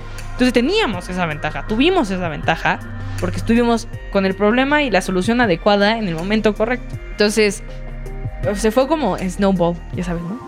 sí, un proceso de snowball. En la parte de medir cuántas veces está lavando, este fue pensando en cliente para facilitar la vida de ellos o ustedes necesitan información en ellos no fueron capaces de darle los datos que ustedes necesitan. Justamente fue una combinación de las dos, porque ellos necesitaban saber cuánta vida útil les quedaba a las batas, porque pues imagínate, si es la lavada número 50 y yo te digo que la 51 exponencialmente puedes perder la protección, pues no quieres exponer a tus doctores, ¿no? Y nosotros tampoco queríamos exponer a los doctores. Entonces era una forma de ellos tener control y nosotros tener control de cuándo teníamos que retirar esas batas, ¿no? O sea, de cuándo, a ver, out, ya, no las uses. Es una como doble validación de justamente si nos estamos comprometiendo a proteger al personal de salud de forma sustentable, pues vamos a proteger al personal de salud, es la primera parte, ¿no? No los vamos a arriesgar. ¿En cuánto tiempo demoró todo este snowball? Pues es que el snowball sigue, pero, pero, Ok, o sea, a, a tamaño de snowball pero en este estamos, momento. estamos hablando que de marzo del 2020 a agosto del 2021 eh, generamos todo esto,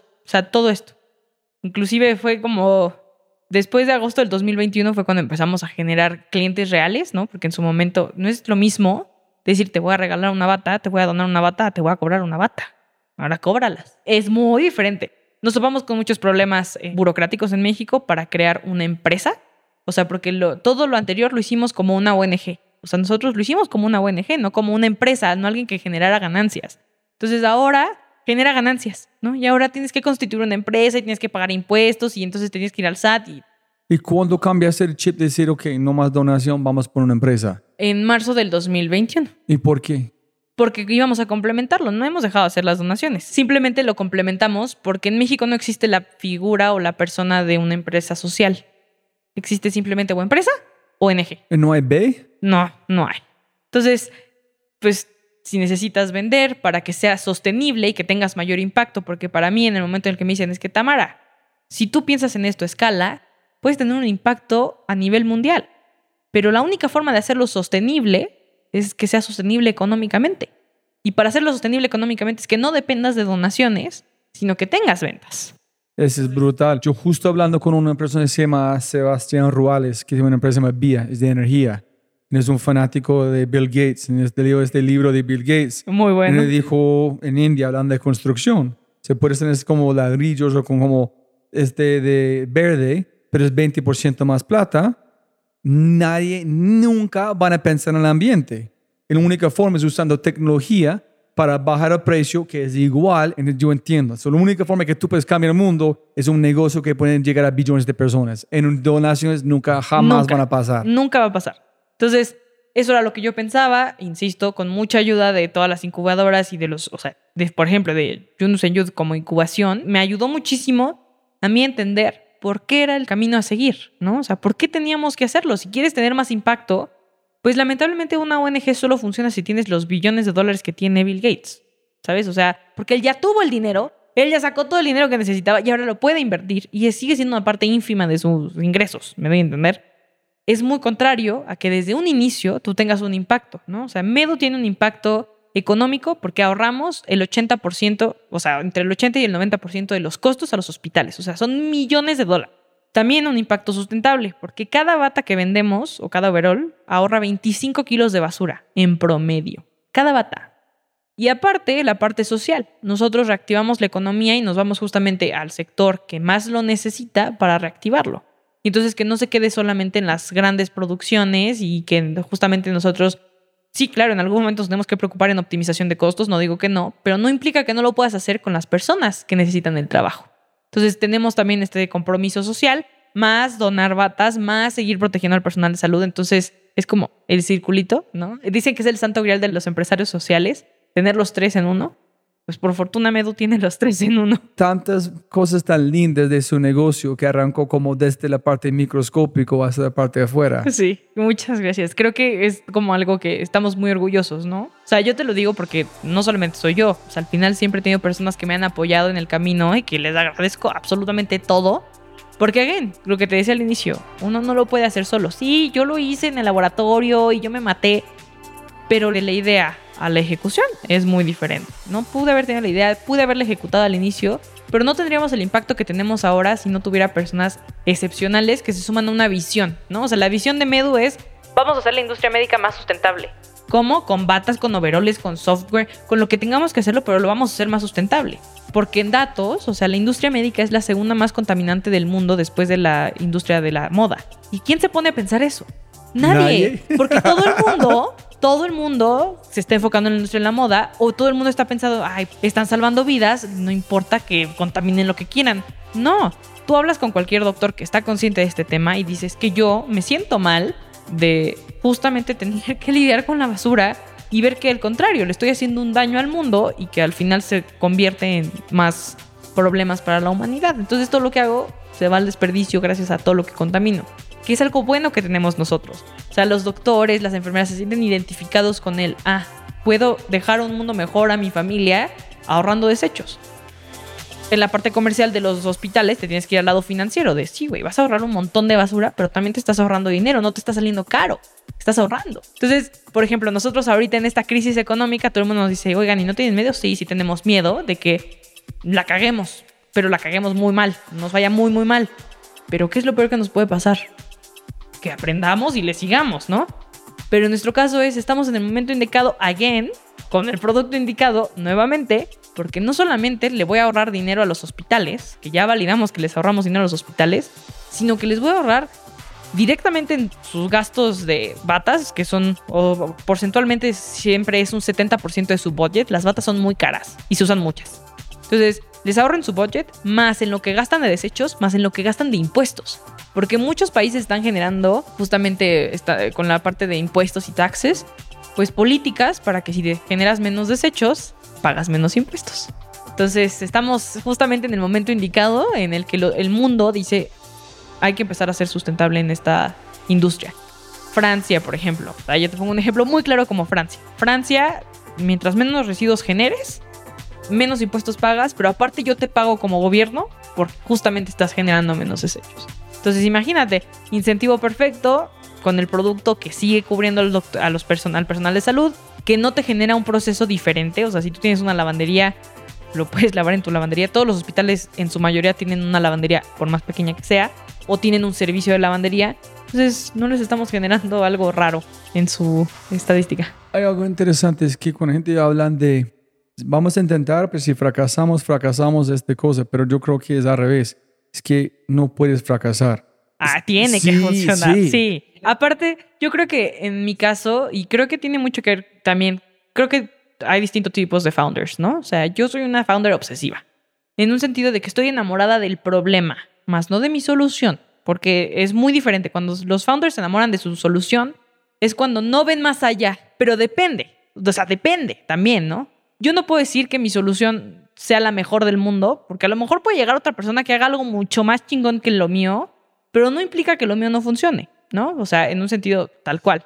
Yo me enamoro del problema. Mi problema es que los desechos médicos se reduzcan, que se siga protegiendo al personal de salud y que aún así podamos generar un ahorro en, pues, en la sociedad. Y lo puedo hacer con productos, lo puedo hacer con software, lo puedo hacer con lo que se me venga de ideas. O sea, porque se te abre el mundo cuando tienes un problema que resolver y no una solución que dar. Es sencillo decir que enamorarte con el problema no la solución, pero cuando tu solución empieza a funcionar, tú empiezas a ver allá, y tú empiezas a parar, pensar en el problema. Sí, y es que es ahí en donde eh, justamente tienes que tener la capacidad como founder de alejarte del, o sea, tener, quitarte esa ceguera de taller, que es como le llamamos en México, esa ceguera de taller, y salirte de esa ecuación y decir, a ver, si funciona, no funciona, o puedo tener más impacto si cambio un 10% de lo que estoy haciendo. Nuestro 10% que cambiamos en su momento fue el chip. O sea, nuestro chip ahora nos dice quién lo usa, cuánto lo usa, cuándo lo lavan, y eso nos está ayudando a entender el comportamiento de los hospitales.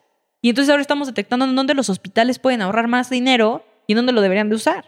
Y entonces esto nos dio una solución como el software, que ahorita justamente lo que queremos hacer es, ¿por qué no implementar el mismo software, pero en otros productos que son desechables, pero van a seguir ahorrando y les van a seguir generando menos desechos? Entonces es como ese 10% que es el famoso 10% que todos los founders de gurús de Silicon Valley dicen, es ese 10% que necesitas encontrar. Si tu solución funciona, síguela usando, pero tienes que seguir mejorando, no te puedes quedar con la anterior, tienes que seguir im- o ¿Cuál sea, es el haciendo el improvement. 10%? ¿Qué es? Es una regla que dice que tú tienes que mejorar el 10% de tu empresa cada tres meses, o sea, cada Como cuarto. crecer. O sea, como crecer. Ah, ok. Pero tú estás bien de mejorar el producto. Mejorar el producto, puede ser mejorar el producto, mejorar las ventas, mejorar el rendimiento, los tiempos, lo que Otra sea. forma de verlo es que no pensar en crecer. Tenemos que mejorar 10% para nuestros clientes. Y que para el impacto entorno. es 10% mejor. Exactamente. Entonces, es muy diferente de verlo, pero se nota. Creo que para mí es como la mejor forma de pensarlo, porque si yo mejoro el 10% cada mes, es un 10% que ya aproveché y que se volvió exponencial, ¿no? Es un 10x. Justamente es a lo que vamos, ¿no? Yo estoy pensando en impacto. Lo que a mí me impresiona del mundo es cómo puedes generar más impacto y cómo puedes generar y más y más y más y más. Es lo más difícil de generar. O sea, creo que son de las pocas cosas que los founders pensamos y que de forma natural se dio con mi proyecto y con Medu, pero ahora que lo tienes es ahora cómo genero más y cómo puedo ayudar a que crezcamos y tengamos mayor impacto. Porque yo estoy hablando es, yo me estoy enfrentando a una industria que no ha cambiado en 50 años. O sea, el equipo de protección personal no ha cambiado en 50 años. O sea, siguen siendo los antiguos monstruos 3M, DuPont, los de siempre, y no ha cambiado, porque son un monopolio.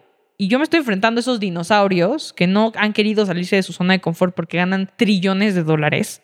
O sea, no les importa. Yo estoy justamente siendo disruptiva en ese espacio, ¿no? Entonces, porque aparte me llegaron justamente uno de ellos a ofrecerme dinero, ¿no? Para comprarnos y decirnos, sacarnos del mercado. Yo les dije, muchas gracias, pero no, nosotros Pero vamos a ellos seguir. quieren sacarte o crecerte más No, grande. ellos la querían matar. Ellos querían matar la idea, claro. O sea, si algo funciona, ¿para qué lo deshaces? Pero porque ellos no quieren usar a su favor en crecerlo. Dice que es con billones. Dice, wow. Es como el caso de Kodak con la parte digital, ¿no? O sea, que se mató y se tiró, un- se dio un tiro en el pie porque no quisieron migrar a lo digital aún ellos habiéndolo creado. Porque genera mucho más profit, ¿no? Pero uno es que no quiero, no veo la posibilidad. Otro es, wow, ellos están cambiando vidas, podemos hacerlo también. Lo que pasa es que ellos no quieren cambiar vidas, ellos solo quieren tener más dinero. Es ahí en donde va, es como el cambio, el, eh, cambio. A mí cuando me preguntan, oye, pero con esos millones de dólares que te ofrecieron por el 100% tu, tu compañía, sin haber vendido ni una sola bata, en ese momento no has vendido nada. Pudiste haber empezado otra nueva. Y yo, por, para, si esto me apasiona y esto es lo que yo quiero hacer y está sumando a personas y la gente se quiere sumar, ¿por qué debería de cambiarlo por dinero? Yo no empecé esto por dinero, lo empecé por impacto, para ayudar a mi familia, para ayudar a las personas alrededor mío. ¿Por qué me voy a ir por dinero? Yo sí soy de la idea de que el impacto muchas veces, viene de la mano con el dinero, ¿no? Es natural y, viene, pero no es algo que tiene uno que perseguir. El dinero no se persigue, el dinero llega. Entonces, así es como he crecido, ¿no? Cuénteme unos, ¿cuándo empezaste a? Janine, posiblemente estás todos los días cuando dices, holy shit, eso está funcionando. Cuando nosotros alcanzamos a ahorrar las 100 mil toneladas de basura en el año, que fue justamente ese año, dije, wow, o sea, es bastante. Pero no es suficiente. Así de, pero no suficiente. Entonces, es un pasito pequeño, ¿no? Yo creo que también en el momento en el que yo levanto capital, ¿no? Porque yo nunca pensé que alguien fuera a invertir dinero en Medu, ¿no? En un sentido muy tal cual. Yo dije, Ay, ¿quién va a invertir en Medu? Nadie. Se dio de forma muy natural, se dio con los términos que necesitábamos. Todo se dio muy natural. O sea, snowball también, puro snowball. Entonces, cuando yo logro levantar capital y lo anuncian en TechCrunch, ¿no? Para este entonces ya sabía que era TechCrunch, qué era lo que implicaba. Y yo veo el artículo de TechCrunch, fue como, Tim, lo hicimos, ¿saben? Así. Cuando pude pagarle por primera vez a una persona a trabajar full, porque para esto, todas las personas que trabajaron en Medu trabajaron pro bono. Estuvieron más de un año trabajando pro bono en esto, por la visión que teníamos. Eso es, un, eso es oro, así, oro puro. Entonces, cuando yo pude pagar el primer sueldo de Medu, a mí fue como de, wow, ok, ya. Entonces, eso es internamente algo que me llena de orgullo porque es ahora ya no es una idea, ya no estamos en números rojos, ya podemos pagar. Entonces, en ese momento, cuando cambia esa dinámica, es, wow, está funcionando, vamos a seguirle. Entonces, son esos pequeños detalles que te hacen feliz. Cuando nos mudamos a nuestra primera oficina, o sea, éramos cuatro personas. Esta ya es nuestra tercera oficina. Sí, ya es nuestra tercera oficina, imagínate. Y estoy diciendo esto porque... menos de dos años. No, y ahorita es como, bueno, que te digo, ¿no? Ahorita en el próximo mes vamos a crecer ocho personas mínimo y todavía estamos buscando todavía más. Entonces, imagínate, este piso se va a llenar en, en un mes. ¿Tú no crees que ustedes van a tener una oficina que es laboratorio, es todo Sí, bodega, que sí, debe ser como sí, todo, multidisciplin- todo. Ah, Vamos ok. a tener todo. Si queremos tener todo así, yo quiero todo en un mismo lugar así muy, muy estilo Silicon Valley, ¿no? Yo sí quiero así. Seguramente se dará. Y pues bueno, ¿no? Esto nos ha llevado a lo que estamos logrando. Justamente dentro de mi historia, hace un poco más de un año, yo recibo la TIL Fellowship. Yo apliqué a la TIL Fellowship en octubre del 2021. Yo dije, ya no quiero escuela, voy a dejar la escuela. Yo aplicando, o sea, yo apliqué y a las dos semanas recibí respuesta y me entrevistaron. Que eso es raro. O sea, usualmente entrevistan a la gente desde enero o así, o tú tienes que hacer como un draft desde enero. Yo lo hice en octubre porque fue cuando Eric Yáñez me, justamente me manda el link. También ya estás harta de la escuela, mira, son 15 minutos que te toma este formulario y puedes, te pueden dar 100 mil dólares ya no tienes que preocupar por la escuela. Y yo, ah, pues, ¿por qué no? Oye, claro, ¿quién me regala 100 mil dólares? Nadie. Y menos para dedicarme a lo que me gusta, ¿no? Que es Medu. Entonces, hago el draft en octubre. En mismo octubre me llaman, empiezo a tener las conversaciones porque son como cuatro rondas de ¿En entrevistas. qué preguntan? Te preguntan de ti. ¿Qué te gusta? ¿Por qué te gusta? ¿Por qué llegaste a lo que estás haciendo? ¿Cómo te está yendo con lo que estás haciendo? Y pues, qué es lo que te motiva, ¿no? Y son mismos fellows haciendo entrevistas. Este año me tocó a mí hacer entrevistas, entonces se siente muy divertido estar del otro lado, ¿no? Ahora, ah, a ver, ahora yo voy a saber qué tal. Y yo no creía que entre founders reconocemos a los founders exceptionals, ¿sabes? A los excepcionales. Entonces, es cierto, entre nosotros identificamos quién es el que puede llegar a lograr algo simplemente por ser él. Porque seguimos olvidando que por más que querramos, quienes tienen ese ímpetu y tienen que ser obsesivos son los founders. Porque son los que van a llevar al equipo a estar fuera de su zona de confort, porque son los que van a llevar a ese crecimiento, ¿no? Entonces, tengo las entrevistas. Yo no sabía quién era Peter Thiel. Yo no sabía que era la Thiel Fellowship. Yo vi el libro de Zero. Sí, sí. Ahorita te cuento la historia de Zero to Ok. One, de por qué tengo que traerlo a esta oficina. Es muy chistoso porque yo no sabía nada, yo no había googleado que era la Thiel Fellowship, yo no sabía nada. Un mensaje rápido de quinto y de regreso al programa. La vida no se trata de resultados, sino de construir los hábitos necesarios para obtener los resultados. Es así de simple. Y por eso debes probar quinto, la forma más fácil de cambiar el compartimiento a escala. Contenidos y acciones semanales directamente al WhatsApp de miles de personas. Y al final de este podcast hay un mindset y un reto de quinto esperándote. Así podrás imaginar el poder de quinto para ti o dentro de tu empresa. Únete al Mindset Revolution. Cambia tu mindset y toma acción ingresando a quinto.ai. Pruébalo por una semana. Otra vez más. K-I-N-N-T-O punto A-I quinto. Ese es igual de Ian. ¿Cuál Sí. fue el tamaño del supermercado? Yo no sé. no sé, ¿Tú sabes ¿por el problema? Yo no sé. Es ¿Qué igual. No, es igual, igualito. ¿Cómo ganan plata? Yo no sé. en este caso, ¿Cómo arman un equipo? Yo no sé. ¿Cómo arman un plata? Yo no sé. que- no, pero ella sabe, es no, muy inteligente. Pero cuando arrancó, y dije, ¿cuál fue del supermercado? Yo no sabía. Solamente es un problema que me dice mi papá, voy a solucionarlo. Exacto, y así te vas. Es sí, como, te en vas. el resto como un imán. Sí, Ah, exacto. Ok, ok, listo. ¿Qué es? So, no sabes quién es Peter Thiel. Solamente aplicaste por 100 mil dólares y renuncia a la escuela. y renunciar a la escuela. Pero yo, hasta que llego a la última entrevista, que es como con un fellow muy importante, ¿no? Siempre es como, la última entrevista es con un fellow muy importante, me toca Dylan Field, que si lo ubican es el CEO de Figma, que acaba de vender Figma a 20 billones de dólares. O sea, yo en ese momento dije, ¿qué? No me, no, no, o sea, ¿cómo? Espérame, ¿qué es la Thiel Fellowship? Googleó la Thiel Fellowship, no, pues eh, el, el founder de Ethereum y luego tienes eh, Figma, tienes Lo último es cuando tú empezaste a entender el ¿Qué era la Thiel en qué rango estás. O sea, cuando me dicen, oye, necesitamos 30 minutos para que hables con Dylan Field, ¿puedes tal viernes? Y yo, ay, cabrón, con Dylan Field. Porque justamente es el momento en el que empezamos a que la app se viera bonita en Medu. Entonces, Figma es perfecto para eso. Tú creas toda la interfaz en Figma. Es más sencillo. Y no tienes que pagar todo lo de Adobe, ¿no? O sea, claro, era clave. Yo lo estaba utilizando. Yo dije, wow. Entonces, yo googleo que es la Thiel Fellowship. Y entonces ubico ya quién es Peter Thiel y digo, chin. O sea, ¿en qué me metí? O sea, ¿qué estoy haciendo? Para esto ya es noviembre, finales de noviembre del 2021. Yo ya hice el dropout para diciembre. O sea, yo hice el dropout en octubre. Yo hice el summit. Yo dije, ya me importa un bledo. A los 15 días que tuve la entrevista dije, ya no puedo más. Dejé la escuela. Entonces, tengo la última entrevista. Estoy súper nerviosa con Dylan. Lo que nunca. Yo soy una persona que no me da nervios hablar con gente importante. Pero me sentía como comprometida de, China, ahora sí ya sé qué es. ¿No? Ahora sí tengo que sacar lo mejor de mí y de expresar qué es lo que estoy haciendo. Y por fortuna, Dylan se lo tomó super light, estaba muy nerviosa y me dice, tú tranquila y explícame como si yo fuera un niño de seis años.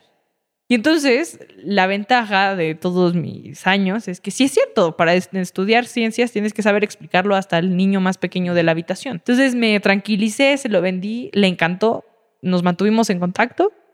Fue como ajeno a si, si entras o si no entras, yo quiero mantener el contacto contigo, Tamar. Y de ahí, ¿no? O sea, muy buena amistad que tenemos ahora. Este, pero es muy chistoso porque yo no esperaba, de repente dejo de recibir emails, digo, bueno, pues ya fue. Llega el 24 de diciembre, me marcan. Oye, Tami, este, habla Katy, que era la que siempre se comunicaba en, correo. Y ya me van a decir que no, ya es 24 de diciembre. ¿Quién te va a decir que sí un 24 de diciembre? No, pues ya te mandaron a volar, ¿no? Ya fue. Te aviso que, pues, bienvenida a la Teal Fellowship, porque, pues, estás dentro de la Fellowship del 2022. Y yo, ¿qué? ¿Cómo? ¿Por qué? ¡Uh! O sea, yo lloré de la emoción. O sea, yo, aparte, fui de las primeras que supo. O Pero sea, ¿por qué? Porque la plata en seguir con tu visión o la validación de tu visión. es la validación de la visión. o- yo digo ego en el mejor sentido. Sí, yo sí, soy sí. parte de este Elite Club, que sin duda por sentirte muy especial. Yo creo que ajeno a eso, dije, wow, porque es una validación internacional, o sea, del grado de la TL Fellowship a lo que estoy haciendo. Y es una validación directa a ti como founder, porque muchas veces uno, es, uno duda. Uno duda todos los días, pero tienes que ejecutar. Entonces, de algún lado sacas las agallas y la valentía para ejecutar lo que crees que tienes que ejecutar, pero tienes duda. Entonces, eso fue una forma de decir, Tami, vas por buen camino. Qué bueno que dejaste la escuela hace dos meses, porque te vas a dedicar al 100% a esto. Ahora tienes el pretexto perfecto para todas las personas que te dijeron en tu escuela, porque sí me pasó, o sea, bullying en la escuela tremendo de, ¿y cómo lo vas a lograr? ¿Y a qué te crees? Y, ¿En serio? Sí, mal. Hasta propios profesores, imagínate. ¿Cómo así? Sí, mal, mal. Yo dejé la escuela no solamente porque me detuviera a hacer más por Medu, sino porque también sufría acoso escolar en un sentido tal cual de gente diciendo, es que ¿por qué tú estás haciendo todo esto y aún así tienes buenas calificaciones? ¿Y por qué no le dedicas el 100% a la escuela? Mi escuela quería que me dedicara el 100% a ella. Y pues no, cuando tienes oportunidades de estas en la vida, pues son una o dos veces en la vida y si bien te va, ¿no? Y yo dije, yo estoy haciendo y construyendo algo que me apasiona y que es una aplicación directa de mi propia facultad y de mi propia universidad. O sea, ¿por qué dejaría algo de lado solo por una escuela que está ahí los siguientes 100 años? Es ilógico. Y no, fue todo lo contrario, ¡Qué lamentablemente. estupidez! Lamentablemente fue todo lo contrario. Entonces yo, entre eso y esto, dije, me dedico al 100% a Medu, ya estoy muy quemada. Para este entonces tuve un burnout. O sea, yo tuve un burnout el año antepasado, ya es 2021. Porque imagínate, estar en la escuela y presionarte porque tienes que ser perfecta. A mí nunca me gustó dejar las cosas inconclusas. Y la escuela era algo que me generaba, o sea, yo quería terminar la escuela. Me costó mucho trabajo personalmente dejar la escuela, pero fue una decisión sabia al final del día, porque dejé de estar, o sea, dejé el burnout de lado, pude enfocarme al 100% a lo que hago y ahora disfruto todos los días de mi vida, o sea, no me tengo que preocupar.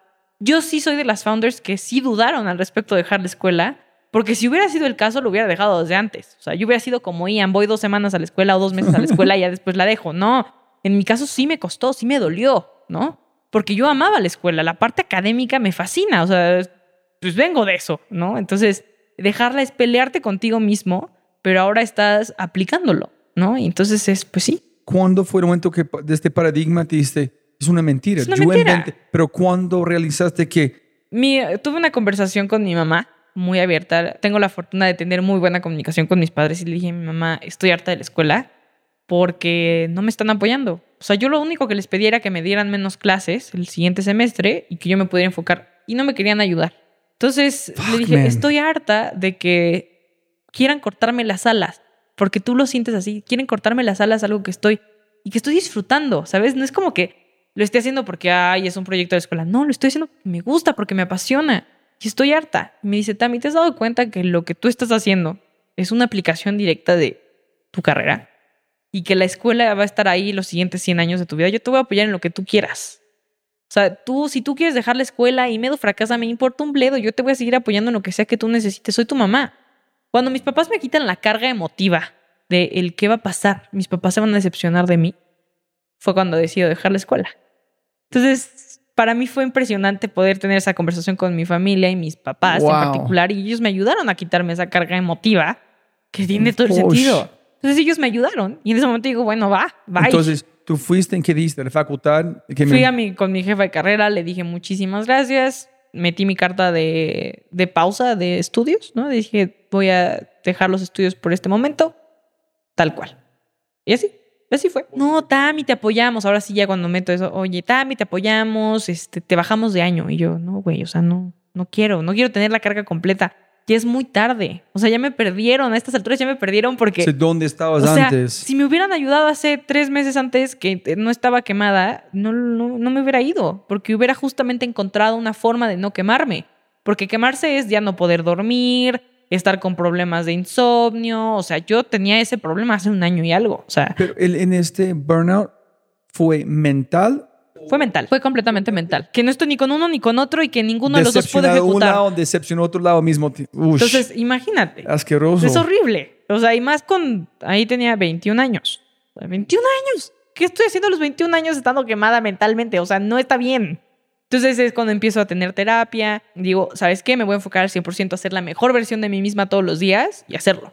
Entonces, Pero me tú estás haciendo la mejor versión de uno. Sí, bueno, pero Ah, mucho pero, mejor. Pero para mí. Para mí. No que para otra persona. para otra persona. Ah, shit. Entonces, porque yo lo estaba haciendo, no Medu, Medu siempre lo he hecho por mí, porque a mí me encanta y me apasiona, pero la escuela lo estaba haciendo por mis papás y por el que dirán y, y lo que sea que digan, que papelito habla y lo que tú quieras. Entonces, eso. Entonces, dejo la escuela, llega la TIL Fellowship, llega también el programa de incubación de Halcyon, que es el, el programa de incubación más importante de empresas sociales.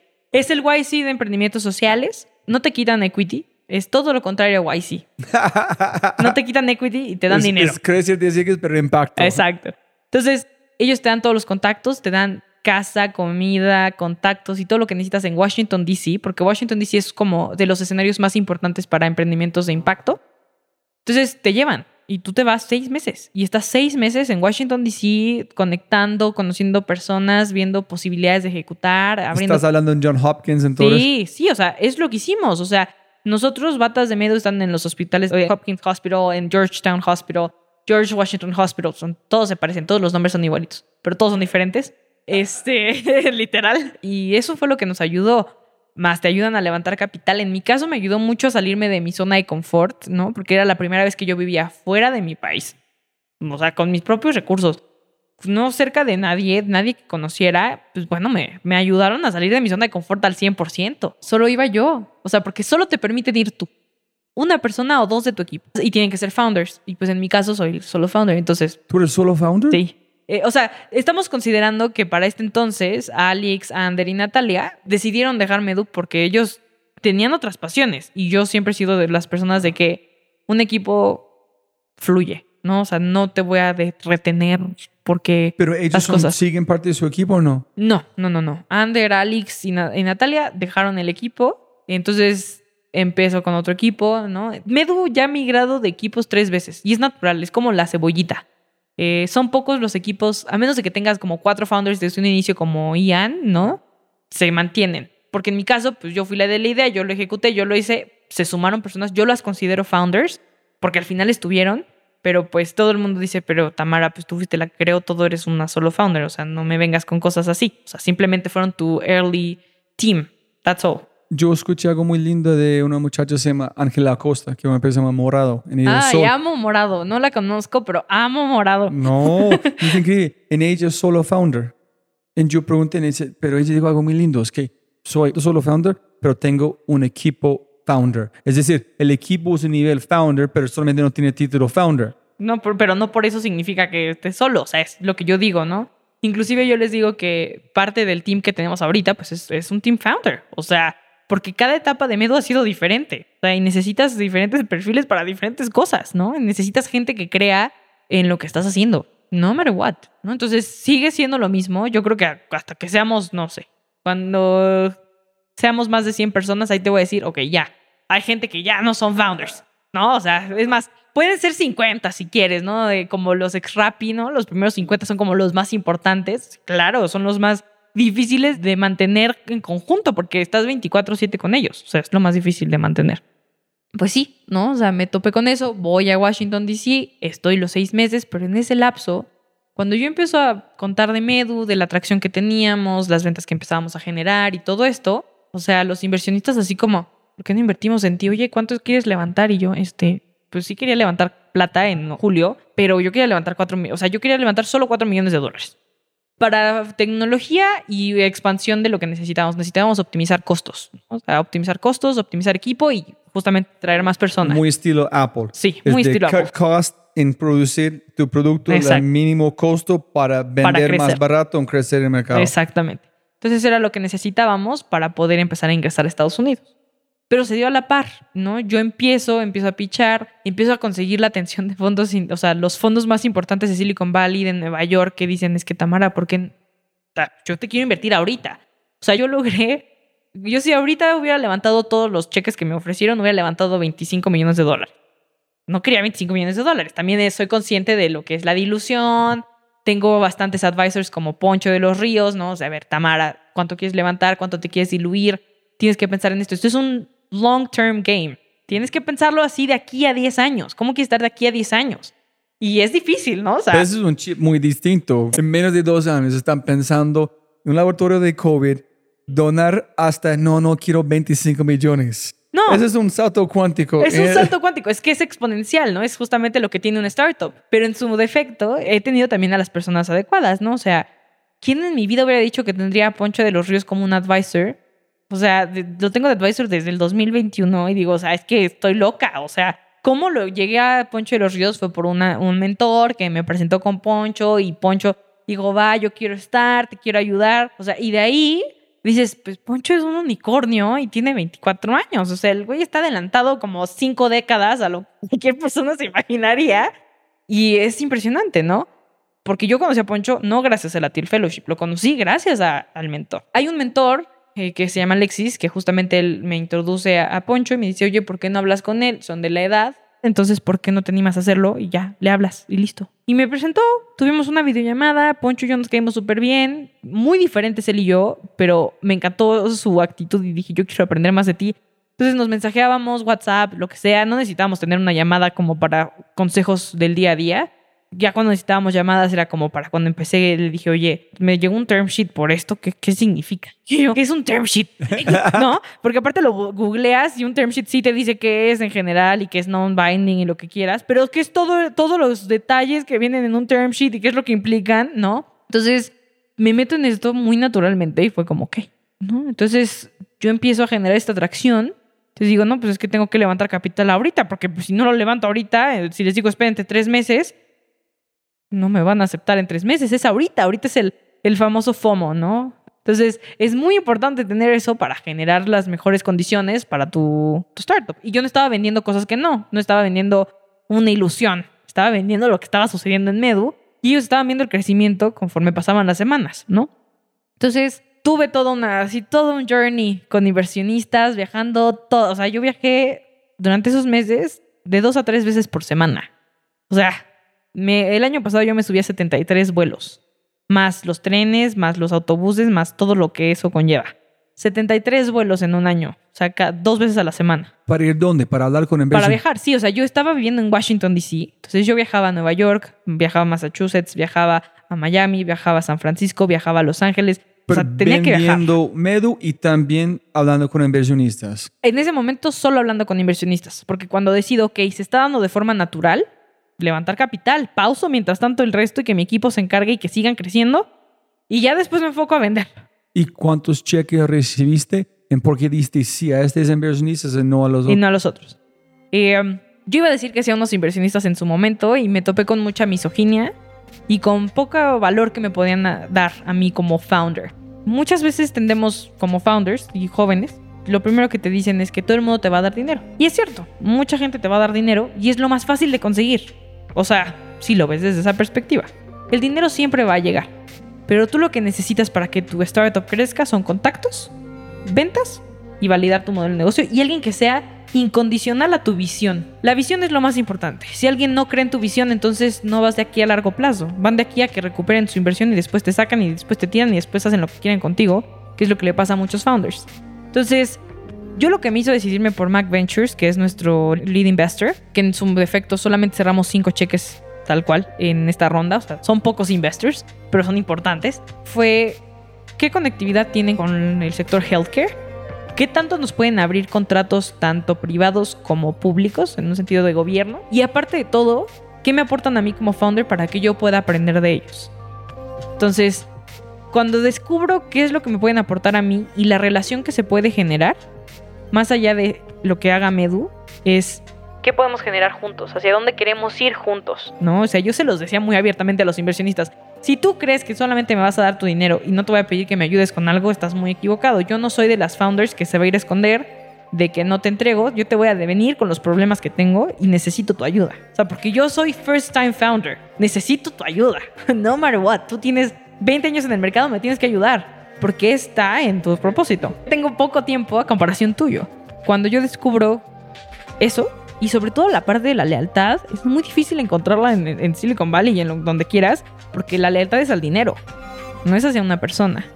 Entonces, yo me enamoré muchísimo de este fondo de capital porque ¿Cómo se llama otra vez? Mac Ventures. tienen healthcare, tienen en el espacio, tienen una amplia gama de inversiones en el espacio, mucho en healthcare, mucho en el espacio y customer. Entonces, pero tienen impacto. Son muchas de sus empresas son empresas sociales, aunque no lo quieran ver, son empresas sociales. Muchos de sus founders se consideran em- emprendedores sociales y tal cual, o sea, son startups sociales. Entonces, yo los conozco por fortuna. Uno de los managing partners vivía en Washington DC, me invita a ver un juego de hockey. Lo conozco, me cae súper bien, me llevo súper bien, platicamos, le cuento un poco de lo que hago, me pregunta de lo que hago, pero se interesa, ¿sabes? O sea, porque hay quienes te preguntan solo de la parte, pues, monetaria, ¿no? Y cómo vas y la atracción y lo que tú quieras y tus márgenes y profit y todo eso. Y él se fue más allá de, oye, pero ¿por qué lo hiciste? ¿Qué es lo que te motiva? Oye, ¿qué es lo que hay detrás? ¿De dónde viene la idea? O sea, se volvió muy personal sobre la visión. No solamente superficial. Me presentan a Mike. Bueno, realmente Mike fue el que me ayudó con, con. Mike es el managing partner de que, nos, que tiene como el representante o la cuenta de Medu. Y cuando yo conozco a Mike por Zoom, le digo, o sea, qué genial. Tú me estás preguntando las cosas difíciles, no me estás preguntando lo fácil. Te estás cuestionando realmente y estás haciendo un diligence que me emociona. Porque todos los founders le tenemos miedo al diligence. Yo le tenía miedo al due diligence al inicio. Decía, pues, ¿qué tengo que hacer? ¿Qué se tiene que presentar? ¿Qué sucede? Y ya cuando me lo estás teniendo, dices, ah, pues no es tan difícil como uno piensa en un inicio. Son cosas que ya tienes, solo tienes que darles orden y ponerlas bonitas para que lo entiendan. Pero en su caso fue como empezó a hacer diligence hasta con clientes, con usuarios. Y eso a mí me encantaba. Porque ningún otro partner, o sea, ningún otro fondo de inversión lo hizo. Solo lo hicieron prospecciones de dinero, ¿no? Y es un negocio altamente rentable. O sea, es una industria trillonaria que pues, si te quedas con un 1% siguen siendo Pero me imagino que hay muchas cosas que hizo con due diligence que ustedes no son impecables, pierden todo. Me Exactamente. imagino que todo, no sé por qué toda la gente no tuvieron miedos como veteranos. Es que yo creo que es muy difícil todavía más porque justamente la parte de biotech, health tech, o sea, tienen que tener un diligence muy específico, ¿no? O sea, creo que sí es real. Pero en mi caso, pues por fortuna te teníamos todo en línea, ¿no? Entonces no era tanto problema. O sea, para mí no era tanto problema porque pues teníamos todo en línea. Claro que da miedo, ¿no? O sea, porque no es como en México te hacen creer, ¿no? Que tienen que firmar un NDA y no tienen que saber tus secretos y cosas así. Pero también es una forma de tener confianza completa a la otra persona que se va a sumar al barco. Es transparencia total. Entonces, cuando yo entiendo eso y veo los procesos, me importaba mucho que creyeran en mí como mujer, porque sí es cierto, existe un sesgo enorme cuando eres mujer y más si eres joven, o sea, pues, tenía 22 años levantando capital y latina y mujer y to- todo, o sea, todo. Pero pues necesitas a alguien que confíe en ti y en la visión y en lo que quieres hacer, entonces es por eso que muchos les dije que no. Me topé con mucho, muchísima misoginia en Silicon Valley. ¿En serio? Sí, bastante, bastante. Más de la que quisiera. Este. ¿En, en- en 2022? En 2022. Sí. En- pero cuéntanos, pero ¿cómo fue en su cara? Muy en su cara, tal cual, como comentarios de, ay, sí, es que tu visión hay que cambiarla porque pues eres mujer, te- tuviste suerte hasta ahorita porque pues ya sabes, ¿no? Supiste cómo hacerla porque eres mujer. Básicamente dando a intuir que porque soy mujer la gente me compró cosas, ¿no? Cuando no es el punto, al contrario, es más difícil en la industria. Lamentablemente somos humanos, o sea, la parte humana nos sigue ganando. Entonces, eso es algo muy Solamente humano. porque eres un humano no significa que eres un asshole. Bueno, pero la mayoría de los humanos tendemos a ser assholes si no somos conscientes de nosotros mismos, ¿sabes? Entonces, lamentablemente me topé con eso. Y no solamente en una cuestión de, de la visión y que dudaran de mi visión, sino que a veces se cuestionaban cosas de los números y así, yo así de, pero si te estoy enseñando el Excel y que estás soportando y que estamos validándolo, o sea, no te estoy diciendo ni estoy contando cosas que no. Y sí, eh, llegó un punto con un, un fondo de capital que no diré los nombres, que les dije, es impresionante que después de tantos comentarios misóginos no se estén dando cuenta que yo ya tengo una validación de mercado, que yo ya estoy teniendo traction, que yo ya soy profitable y que ustedes me necesitan más a mí que yo a ustedes. Yo aquí solo les tengo que decir que esto no debería de pasar porque si viniera un hombre y les presentara lo mismo sería una empresa que ya evaluarían en 200 millones de dólares. Y yo no pienso aceptar un trato en el que no confíen en mí como founder y que no confíen en mí como alguien que va a ejecutar. Porque al final me van a terminar cambiando. Así que les agradezco, aquí la dejamos, muchas gracias, bye. Porque aparte eso lo hice en persona, no fue en Zoom. O sea, esa, esa conversación fue en persona. ¿Con cuántas personas en el Éramos cuatro. Eran tres de- del fondo y yo. Entonces, eran tres hombres, yo. Y todos fueron diciendo este tipo Solo de uno, comentarios. uno de ellos en particular. Uno de ellos en particular. ¿Tuviste enojos de él cuando tú dijiste? Sí, o sea, él era el que iba a ser el, el managing partner de la cuenta, ¿no? O sea, el que iba a tener Medu, el que si en algún momento había un board seat, él era el que lo iba a tomar. Era el que iba a estar, era el que iba a tomar las decisiones difíciles, ¿no? Que yo dije no. O sea, que yo venía diciendo que no a muchos fondos porque hay fondos que tienen malas reputaciones. Muchas veces como founders tendemos a olvidar que también tenemos que hacer un diligence con los fondos a los que vamos y que te dicen que sí, de dónde viene el dinero, cuáles son sus LPs y sobre todo porque después te puede ir muy muy mal por la pésima reputación que puedan llegar a tener, ¿no? O sea, también te tienes que cuidar. ¿Y qué dijeron? ¿Cuáles fueron sus caras? O sea, su cara fue como de, no, Tamara, por favor, espérate, tranquila. Los otros dos que no se metieron en la discusión conmigo, fue como, Tamara, por favor. De hecho, me contactaron de nuevo, Tamara, por favor, considera algo. Yo les dije que lo único que les pedía, porque yo no estaba peleada con la firma, yo sí confío en que las empresas pueden ser diferentes a lo que una persona puede llegar a ser, naturalmente. Bueno, después sabemos que existen mafias Entonces ellos internas, llamaron ¿no? por favor, Por favor, qué pena, no, no, no. pues, por favor, este, quiero tomar un café contigo, el managing partner de la firma. Y yo, bueno, está bien, tomo el café. Y me dices que lo que haces es increíble y queremos tenerte, o sea, queremos que estés adentro. ¿Por qué no? Le dije, mira, lo único que yo te diría es que necesitaría que sea otra persona diferente la que firme el acuerdo conmigo. No quiero a tal persona porque ella lo dijo muy abiertamente qué es lo que va a hacer. Cambiarte, cambiar la visión, lo que sea. Y yo no pienso cambiar mi visión si se sigue validando. Y yo no pienso cambiar... ¿Eso es que dijeron? Sí, sí, sí. O sea, justamente él, uno de ellos fue el que tenía la pelea, fue de. Es que vamos a cambiar tu visión porque, o sea, tan joven y mujer, o sea, claramente que no funciona. Y yo así de. Fue ahí cuando me sacaron el tapón de cuando me enojé, así de, no puede ser cierto que me estés diciendo esto. Holy Entonces, shit. imagínate. Entonces, eh, se lo pongo sobre la mesa, le dije, yo te acepto los mismos términos, solamente cámbiame a la persona. No pudieron, es una persona que tiene mucho poder político y económico en Silicon Valley, entonces no pudieron, tiene demasiado poder, dijeron, Tamara, no podemos. Les dije, entonces, muchas gracias. Uf, Muchas gracias. pues, Qué suerte para vos. Es muy difícil, es decir, como, Imagínate es si decir, tú, como ellos no, encontraron la forma no, en eh, la presión de esta persona detrás. No, y aparte de todo, es como le estás diciendo que no a una tier one de Silicon Valley. O sea, ya te estás metiendo en que estás diciéndoles que no a los mejores de los mejores, ¿no? Que es lo que dicen. Y tienes que perseguir tus valores. Yo soy una persona que siempre voy a perseguir mis valores y que no matter what me voy a ir con esa parte. Es lo más importante. No debes de perderte en el proceso solamente por tener dinero en la bolsa. Que es lo que muchos tienden a olvidar, lo que muchos tienden es, yo creo que es lo que los lleva al fracaso. Se pierden ellos mismos por la avaricia. Entonces yo sí dije, no me importa, así me voy. Fue cuando conozco a Mike, fue cuando conozco a Adrian, ¿no? Y me enamoré de ellos, ¿no? Yo seguía teniendo term sheets de otros fondos, pero dije, me voy a tomar mi tiempo. Si mi instinto me llevó a decir que no a esto y me di cuenta que eran misóginos, tengo que tener más cuidado con mi due diligence. Entonces conozco a Mac Ventures, me enamoro porque es una firma súper diversa, o sea, ni te imaginas, hay, o sea, es diversa en todo sentido, o sea, en raza, raza género, edad, o sea, no discriminan, no tienen, nace como Medu, ¿no? Es como un startup de venture capital, pero ahora aplicado en la diversidad y, en- y a qué es lo que quieren hacer con su fondo de capital. Eso me enamoró de ellos y pues establecimos la relación hasta que salió la term sheet de su lado. Muy buenos términos de nuestra parte, ¿no? O sea, yo dije con todo gusto, ¿no? Yo acepto, sobre todo porque es un matrimonio que muy difícilmente se muere, ¿no? Es lo que muy pocos piensan, que cualquier dinero, cualquier investor que se sume a tu cap table es un matrimonio que ni aunque te vayas a muchas, o sea, te va a costar mucho trabajo divorciarte. Entonces, muy feliz de estar con ellos. Son una firma que nos ha ayudado muchísimo, que son muy abiertas en muchos sentidos de ayudarnos. Yo llego con ellos y lo primero que les digo es, que tengo este problema, tengo que ver esto, tengo que ver aquello, me facilitan cosas.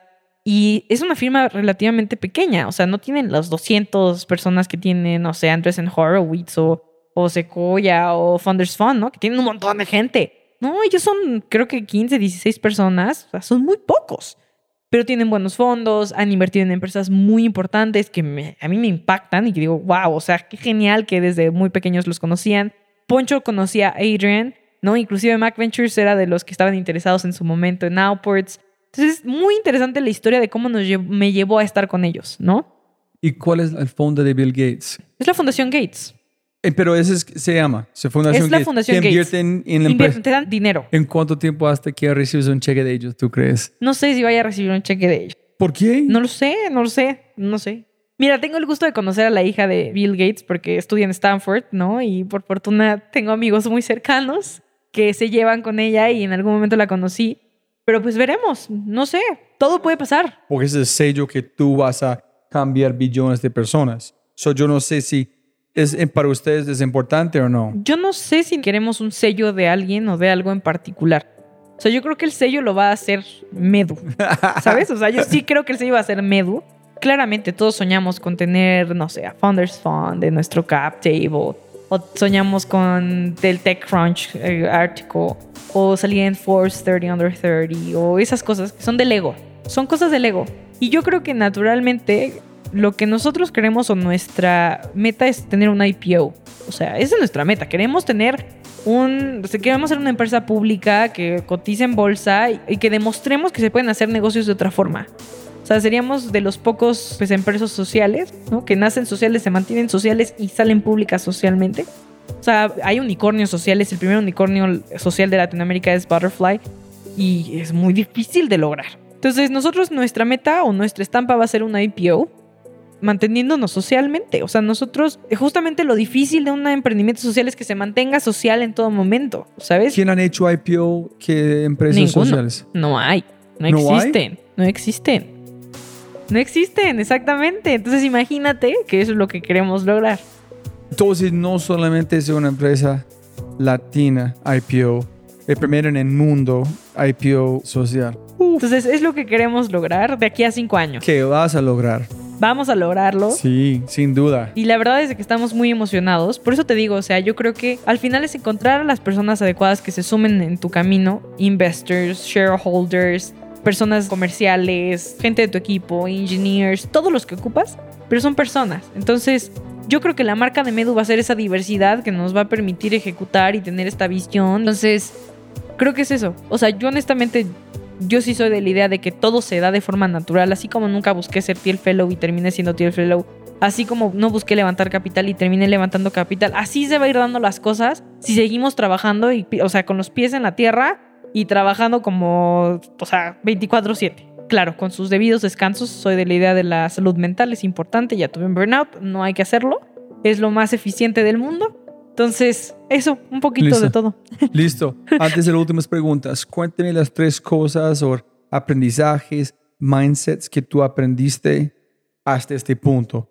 Es que una cosa es leer algo, en finalmente cuando aplicas, holy shit, eso es. Exacto. Yo creo que una de las más importantes es la, para construir tu equipo. Tienes que construir a tu equipo que tengan los mismos valores y las mismas ganas que tú desde un inicio. Es lo más importante. ¿Cómo lo consigues? Tienes que conocerlos personalmente. Muchas veces nos peleamos con tener personas que conozcamos, amigos o lo que sea, en un negocio. Todo el mundo te dice, no hagas negocios con los amigos porque te va a ir muy mal.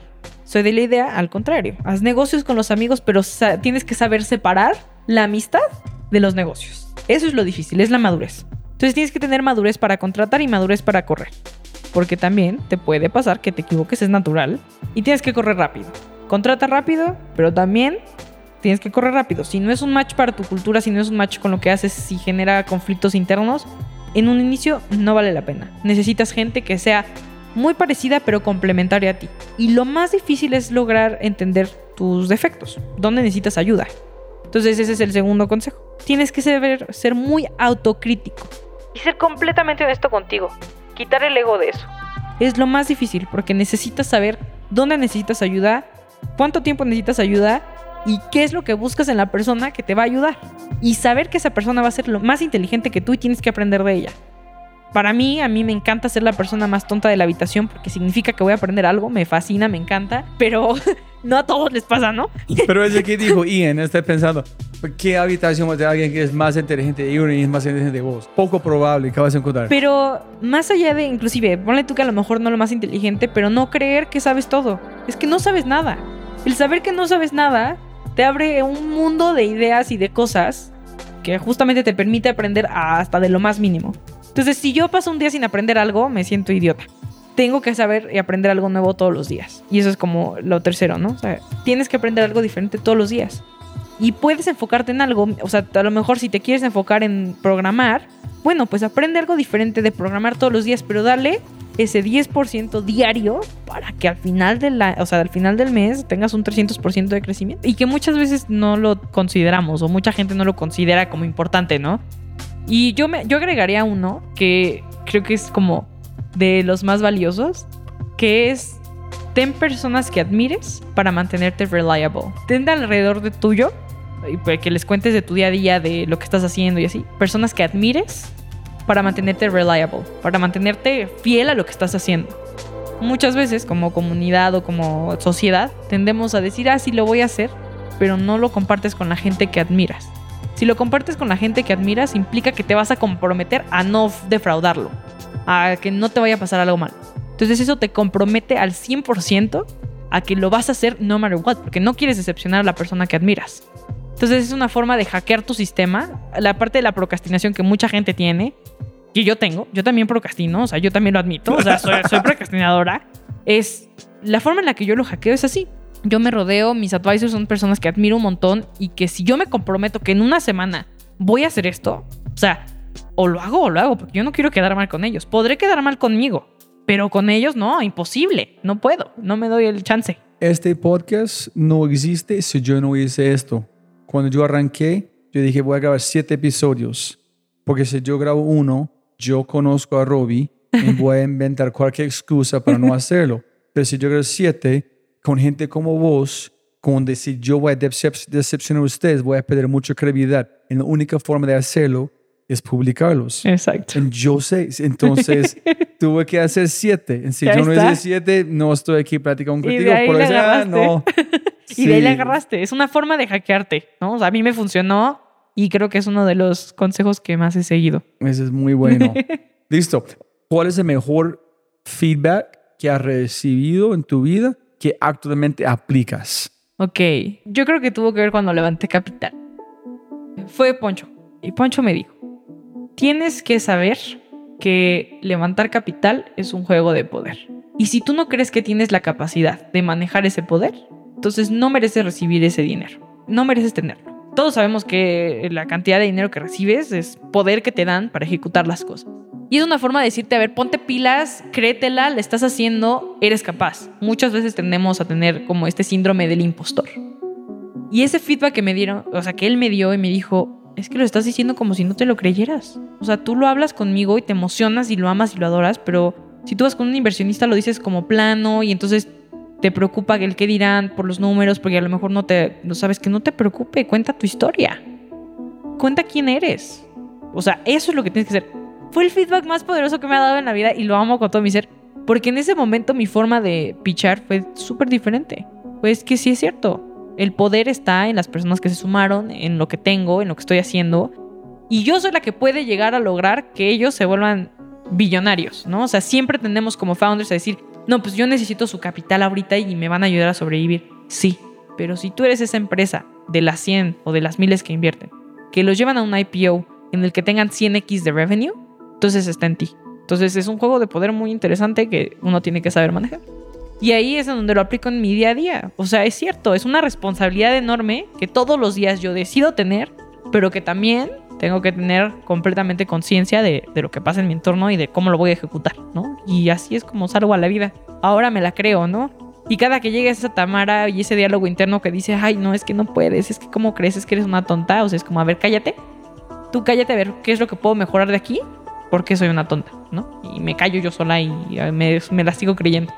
Que hay una diferencia entre ser egocéntrico, egoísta y narcisista a callar ese, como ese síndrome del impostor. Hay un eh, chef en, en Colombia, se llama Juan Manuel Barrientos, que tenía como dos estrellas Michelin, como es el único en Colombia. Y le dijo, tienes que usar tu ego como combustible, pero si es- tienes una ancla en algo espiritual o tu propósito o algo allá. Pero la gente dice, no, ego es mal. No, no. El ego es la mejor cosa que tú puedes tener si tiene un ancla en algo que es real. Exacto, tienes que seguirte, o sea, a mí ahora sí que yo me mantengo aterrizada en la tierra, pero con sueños altos, ¿no? Eh, eh, creo que es lo que pocos entendemos.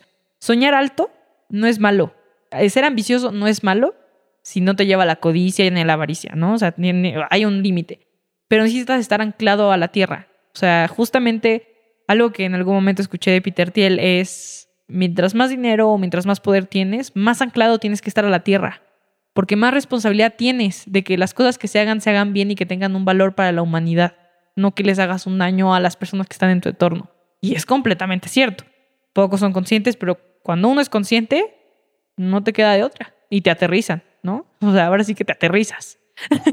¿Y has conocido a Peter Thiel? Sí, tengo la fortuna de conocerlo y mis respetos. Y es tan raro como la gente, como... Es que todo el mundo lo, lo pone Pero, como... ¿has visto, un has visto la, la serie de Spotify? El- no, he visto lo de Silicon Valley, de Peter Gregory, que lo Sí, pone como... sí. Y, pero hay uno en, en Spotify. No he tienen- visto esa, no he visto esa todavía, la tengo en mi pendiente. Ok, Este, entonces cuéntame. no es tan raro, yo no creo que sea raro, creo que es una persona incomprendida, es muy Ah, diferente. ok. Pero también creo que se crea un carácter, o sea, como un personaje, ¿no? O sea, el que el, el típico político, ya sabes, todos los conocen por sus comentarios con Trump y todo lo que apoya, pero creo que es muy diferente de su lado emprendedor, ¿no? Sí es muy radical en muchos aspectos, pero creo que el ser radical y el saber complementar su radicalidad con dos puestos ayuda mucho. O sea, él es una persona que si tú le dices, yo estoy de acuerdo con esto, él te va a decir por qué está en contra y por qué está a favor. Y te va a hacer dudar a ti si de verdad estás a favor o en contra. Entonces, esa dualidad que tiene en su forma de pensar, o sea, ayuda muchísimo, por eso lo ha llevado a tener empresas muy exitosas, porque sabe ver los dos lados de la moneda, ¿sabes? O sea, y las zonas grises y todo lo que implica. Y yo no creo que sea raro, yo solo creo que es una persona altamente incomprendida, pero que le apasiona mejorar al mundo. ¿Cuándo, en qué momento conociste a Peter Thiel? Lo conocí hace algunos meses, justamente. ¿Hace cuánto? Hace unos cuantos meses, hace como cinco meses. Después de haber leído Zero to One, cabe Ajá. aclarar, porque yo no había ah, leído. sí, tú no dijiste la historia sobre el libro. Es que no había leído Zero to One. Si no sabía quién era Peter Thiel en el 2021, o sea, yo cuando me empiezo y me sumo a la Thiel Fellowship, lo primero que hablan es, oye, conociste, ya leíste Zero to One y yo que Zero to One. Y entonces, pues el libro de Peter Thiel. Entonces lo leo y digo como de, ah, ya sé qué es. Entonces, por eso es que ahorita lo tenemos aquí en la oficina, porque muchos del equipo nunca han leído Zero to One, pero sí conocen a Peter Thiel y saben que cofundó PayPal y todo el tema. Pero Zero to One eh, condensa mucho de su conocimiento. Y cuando descubrí que era un libro, pues mejor para mí porque me fascina leer. Te digo, ¿no? O sea, leo 52 libros al año mínimo. Entonces, pues imagínate. X, el caso es, lo conozco hace seis meses aprox, siete meses. ¿Cómo? ¿Dónde? ¿Cuál fue la Julio. ocasión? Fue, fue julio del 2022 en Los Ángeles. Lo conozco en Los Ángeles. Eh, un evento, justamente me invitan, todo muy cool. Para esto ya se había corrido la voz de a quién le había dicho que no en, en Silicon Valley, ¿no? O sea, qué firma le había dicho que no. Entonces, como que tenían curiosidad de conocerme. Entonces me invitaron a un evento de, de un fondo, ¿no? Un fondo que con sus LPs, o sea, ni siquiera era para que yo levantara capital, era de los investors levantando capital con sus LPs. Y estaba Peter Thiel, ¿no? Y entonces justamente me presentan, no, oye, pues queremos presentar a Tamara, que pues justamente no es, pues, Thiel Fellow. Sí, sí la ubico, ¿cómo estás? Mucho gusto. Empezamos a platicar, me empieza a contar. Estuvimos platicando horas. O sea, se acabó la fiesta, seguimos platicando. ¿En serio? Sí. Nos llevamos bastante bien. Creo que los dos platicamos bastante. Yo le decía, o sea, le preguntaba cosas como muy, mm, yo creo que supongo que diferentes a lo que él está acostumbrado, pero nos llevamos muy bien. ¿Pero qué estás platicando? Pues platicaba, primero me preguntó de, de Medu, ¿no? O sea, igual como tú ahorita, ¿no? ¿Él Y fue al mundo de Health Tech o fue a otra se, dirección? se fue más al mundo de las otras aplicaciones que se podrían dar a, a Medu, ¿no? No solamente en el mundo Health Tech. Claro que le interesó el mundo de Health Tech, dice, o sea, claro que es el approach principal y, sobre todo por el tiempo en el que estamos, ahora que la gente está más awareness de, pues, de la industria, es el momento indicado. Yo le preguntaba mucho de la crisis económica, él cómo respaldaría sus inversiones. Yo sí le preguntaba, oye, pero, pero ¿por qué inviertes en esto? ¿Por qué no inviertes en aquello? ¿Qué es lo que implica? Hablamos mucho de números, de qué es lo que venía para el 2023, porque yo sí le preguntaba como de, oye, ¿tú cómo ves el tema de las startups para 2023? ¿Cómo van a levantar capital? Porque en su momento yo le pregunté cómo lo ve, o sea, yo sí le dije, oye, ¿y tú cómo ves Medu? Ya después de eso dije, ¿cómo ves Medu en 2023? Y su, su respuesta la me encantó. Me dice como de, tú no vas a morir, Tamara. O sea, es imposible. Ustedes no van a morir, van a crecer. Ustedes tienen la oportunidad de la vida porque van a ahorrar dinero. O sea, velo desde la otra perspectiva. Le dije, sí, claro que sé que vamos a ahorrar dinero, pero también tenemos que optimizar costos. Me dice, sí, tienes que saber encontrar la fórmula perfecta para que te funcione y no te vayas a la quiebra, pero también, vas, o sea, tienes clientes, o sea, tienes validada la idea. Y si no se te da, levantar capital en Silicon Valley va a ser sencillo para ti si tienes las métricas adecuadas, completamente, naturalmente. O sea, me dice, tú estás haciendo dinero cuando hay gente que está invirtiendo cientos de millones de dólares en ideas que ni siquiera se han validado con un dólar, ¿no? Entonces, ¿de qué lo vas a tener? Lo vas a tener. Entonces, es muy chistoso. Le preguntaba muchas cosas al respecto de, de la parte política porque me generaba mucha curiosidad.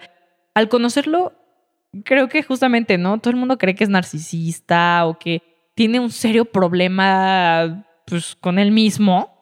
Y no, es una persona súper dulce, súper atenta, que le interesa el mundo. O sea, creo que es muy contrario a lo que parece como en, en persona. Y mucha gente intentaron No, interrumpir. claro, o sea, claro, estábamos platicando. O sea, se estaban, o sea, se estaban como deleitando de la plática de, oye, qué padre. Y había gente que se sumaba, había gente que preguntaba, ¿no? Porque pues yo era la más pequeña de esas salas. Era, aparte de las pocas mujeres, again, ¿no? O sea, siempre me he topado, soy de las pocas mujeres siempre en este tipo de cosas. Pero muy chistoso porque fue como de, qué impresión, qué cool, ¿no? Tamara, qué gustazo conocerte.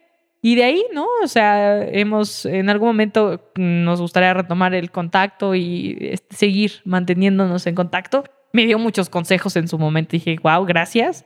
Y le contraargumenté algunos. Yo creo que eso es lo que le gusta, cuando eres capaz de justamente expresar tus opiniones. Pero dice, no, no sé, estoy de acuerdo, pero no, yo pienso más distinto, estoy pensando. Lo que pasa es de que te da las dos partes. O sea, si tú le dices, es que yo creo que esto, esto, esto y esto, él te dice, bueno, yo creo que esto, esto y esto es lo contrario, y luego te da el complemento de lo que tú creíste con los dos lados y te dice, pero estoy más de este lado. Y entonces dices, pero me dijiste que creías que esto, esto y esto. Sí, pero yo estoy de este lado. O sea, conscientemente estoy de este lado, que es el lado contrario al tuyo, ¿no? Es como, chin, o sea, ¿qué onda? Tiene una forma de ver el mundo muy interesante. ¿En cuál fue el mejor consejo que regaló? ese? Yo creo que el mejor consejo, wow, es que, es que Peter tiene tantos, pero el mejor consejo es date cuenta que estás cometiendo un error rápido para aprender de él y corregirlo sin que te pierdas en el camino. ¿Ese no es obvio? No, es que, es que a veces no es tan obvio porque no sabes cuál es un error. ¿Qué es un error? ¿Cuándo sabes que estás cometiendo un error? Pues muchas veces no lo sabes. Pues estás a la deriva. Entonces yo le dije ah, justamente, pero ¿cómo sabes que es un error? Tienes que identificar los defectos. Te tienes que enfocar en esos defectos porque son los que te van a hacer mucho mejor. Entonces cuando yo le pregunto, bueno, ¿pero qué es un error? ¿Cómo sabes que estás cometiendo un error? ¿Cómo sabes que no te está yendo bien? Si los números te dicen que vas de maravilla y que estás creciendo, ¿cómo sabes que estás cometiendo un error a hacer tal decisión? Me dice, es muy normal. Tienes que aprender a ejecutar o a ejercitar tu instinto. Cuando tu instinto te dice que algo está mal, síguelo no matter what y foméntalo con tu equipo. Y efectivamente, el instinto es literal ser un, un animal, ¿no? De lanzar una moneda al aire y lo primero que pienses es tu instinto diciendo y tomando la decisión. Muchas decisiones en algunas ocasiones las tomamos así. O sea, si no tenemos ni idea, volado. Porque es tu instinto hablando. Entonces tienes que ejercitar ese músculo para que justamente veas los errores que tienen la importancia. Entonces, yo creo que son de los consejos que más me llevo porque también son primitivos hasta cierto punto. Y nos tendemos a olvidar de esa parte primitiva que nos ayudaba a resolver problemas en el medievo, ¿no? Pero, Entonces- pero de tu mundo hay mucha ciencia diciendo que toda la bacteria que tenemos en nuestro estómago es otro cerebro. Y es cuando te- que sentimos que debemos hacer algo es en, la- es el estómago, no viene el corazón, viene la mente, viene tu estómago. Y tenemos posiblemente otro cerebro Otro- de otro comunicando, cerebro, diciendo, Exacto. Te- entonces tienes que saber ejercitarlo y escucharlo, ¿no? Porque el cerebro y la mente te sabe callar bastante bien y el corazón te puede decir, es que como que no. Entonces tienes que saber, saber cómo ejercitarlo, con qué decisiones y cómo tomar las decisiones, ¿no? O sea, creo que es lo difícil. tres libros que quiero re- recomendar. Que yo recomendaría, ok, no voy a recomendar Puede ser en cualquier momento de su vida, cosas Ok, que han súper. tuvo un impacto en su vida. Ok, yo creo que build, B-U-I-L-D, o sea, construir. ¿Tienes Habla- allá abajo o lo, no? te- lo tengo la foto, porque uno de los chavos justamente lo, lo tiene. Yo a mi equipo le, doy, le regalo libros para que lean, justamente. Entonces, Build habla justamente de todo lo que un product manager tiene que generar. Si mal no recuerdo, es el que creó el iPod. Entonces, y Nest. Entonces, justamente habla de cómo tú tienes que saber preponderar, eh, pues, eh, liderazgo, las ideas, decisiones difíciles. Es un libro que este año me ha ayudado muchísimo. Bueno, el año pasado me ayudó muchísimo a entender qué es lo que un product manager tiene que hacer. O sea, la visión enfocada a los clientes y a usuarios y no al dinero. Porque todas las empresas al final terminan de que orientadas a ventas, la mayor cantidad de ventas y se olvidan del usuario y del cliente. Entonces, un product manager es como un CEO o un founder, pero ahora ya no te corresponde a ti. O sea, es una forma de delegar ese hijo, ¿no? Que todos llamamos que nuestras startups son nuestros hijos, que no debería de y delegárselo a un, a un, tercero. Entonces, tener un product manager siempre te va a ayudar muchísimo a generar nuevos productos, a entender a tu cliente, entender a tu usuario y crecer. Naturalmente creces. Si conoces a tu customer y conoces quién es el que está usando lo que estás haciendo, creces. Inevitablemente creces porque les estás solucionando realmente un problema. El segundo es High Growth Playbook, que es por Elad Gill. Es como este, es verde, las letras están Eh, diagonal. Sí, exacto. Bueno, ahorita ya tiene una nueva carátula que es azul y verdes las líneas. Ajá. Que creo que es un playbook muy importante que todo founder o que toda persona que quiera crear una empresa, puede no ser una startup, debería de tener. Porque todas las dudas que tienes o que muchas veces tienes están en ese libro. Un board de directors, cómo funciona levantar capital, qué tienes que lidiar cuando empiezas a manejar a más de 50 personas, ¿no? Por eso se enfoca startups en crecimiento, ¿no? O sea, creo que en este caso, en mi particular caso, yo estoy en una startup de crecimiento y estamos en el momento en el que vamos a empezar a crecer exponencialmente cada, o sea, cada mes en cuestión de personas, ¿no? O sea, en, en management. Ahora ya voy a empezar a tener a más de 15, ahorita somos 16, o sea, más de 16 personas, pues no es como que sea fácil mantener una comunicación. Cambia la dinámica de tu startup. Entonces, es ese momento en el que tienes que ponerte a pensar. Y creo que es un libro que también le quita mucho tabú a cosas que no se hablan, ¿no? Que no se hablan en el ecosistema ni nada por el estilo. Y el tercero, el arte de que todo te importa un carajo, o ¿cómo, Ajá, cómo se dice? Que- no give- que the, the art of giving a fuck everything or something like that. Eh, es uno de los libros que más amo, porque como persona tienes que saber mandar al carajo a las personas o a Como las te hiciste en, el, este ronda de... de- eh, Sí, tienes que saber. Saber decir que no es lo más difícil en el mundo. O sea, es lo más difícil en el mundo. Entonces, el arte de que te importe un carajo es que vas a tener que tomar decisiones y decir que no a muchas cosas, ¿no? Y decir que no importa que te importe un carajo lo que salga de ese no. Entonces, creo que es una forma muy valiente de explicarte que las personas que son exitosas y que están en el, en el mundo empresarial o que tienden a ser más sanas en un largo periodo de tiempo es porque saben decir que no. Y como founders, lo que más tenemos que aprender a decidir es no.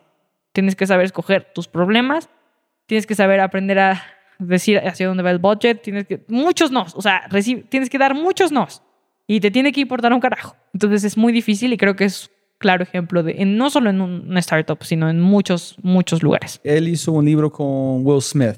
Ok. Y le dijo la cosa más linda de Will Smith es que las personas, una persona que fue con él todo el tiempo, dijo, yo soy el joven en el equipo, tengo nueve años. es que el resto de, de, de Will Smith, de amigos, de toda la vida. Yo creo que la ventaja o la retención de talento, que también es algo que viene en el libro de, de Lad, es justamente cómo retienes talento. Es que la única forma de retener talento es invirtiendo tu tiempo personal en que las personas sean exitosas. Y eso es algo que como líder tienes que entender. Es que no eres un jefe, eres un líder. Tú quieres que las personas sean exitosas, no importa si es contigo o con el resto del mundo, pero tienen que ser exitosas tienes que ayudarlos a eso. Entonces es lo más difícil. El ego, el egoísmo, ahí sí entra mucho. Y es lo difícil, ¿no? Es lo difícil. Quitarte esta cachucha y decir, no, yo quiero que tú seas mejor y yo te voy a ayudar a que seas mejor. Entonces yo, por ejemplo, mis one-on-ones con mi equipo son, ¿qué necesitas de mí para que tú seas mejor? Y si no lo sabes, yo sé que yo te estoy viendo qué es lo que te falta, te voy a ayudar a esto y te voy a exigir y te voy a sacar de tu zona de confort. Y no por mí, porque yo es lo primero que les digo, si tú eres mejor persona y si tú creces y si tú aprendes, Medu va a crecer. O sea, naturalmente Medu va a crecer. Pero tiene que salir de ti, ¿sabes? Y si no tienes ganas, yo te voy a sacar las ganas de que las cosas crezcan, ¿sabes?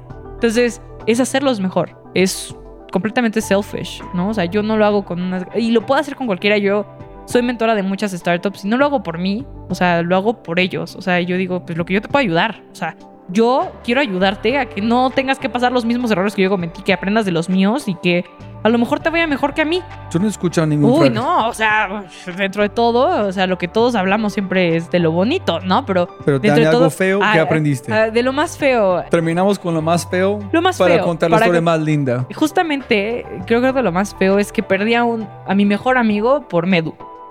porque justamente no supimos separar el lado de la amistad del lado de los negocios. Y creo que como joven, ¿no? Tiendes a pensar que si se va tu mejor amigo, entonces está haciendo algo mal. Y la carga emotiva es impresionante. Entonces, ese momento en mi vida fue cuando justamente dije, pues, ¿quiero amigos en el equipo o no? ¿Funciona o no funciona? Yo dije, sí funciona. Es más, hay que generar más amistad en el equipo. Necesitas ese, brotherhood, ¿sabes?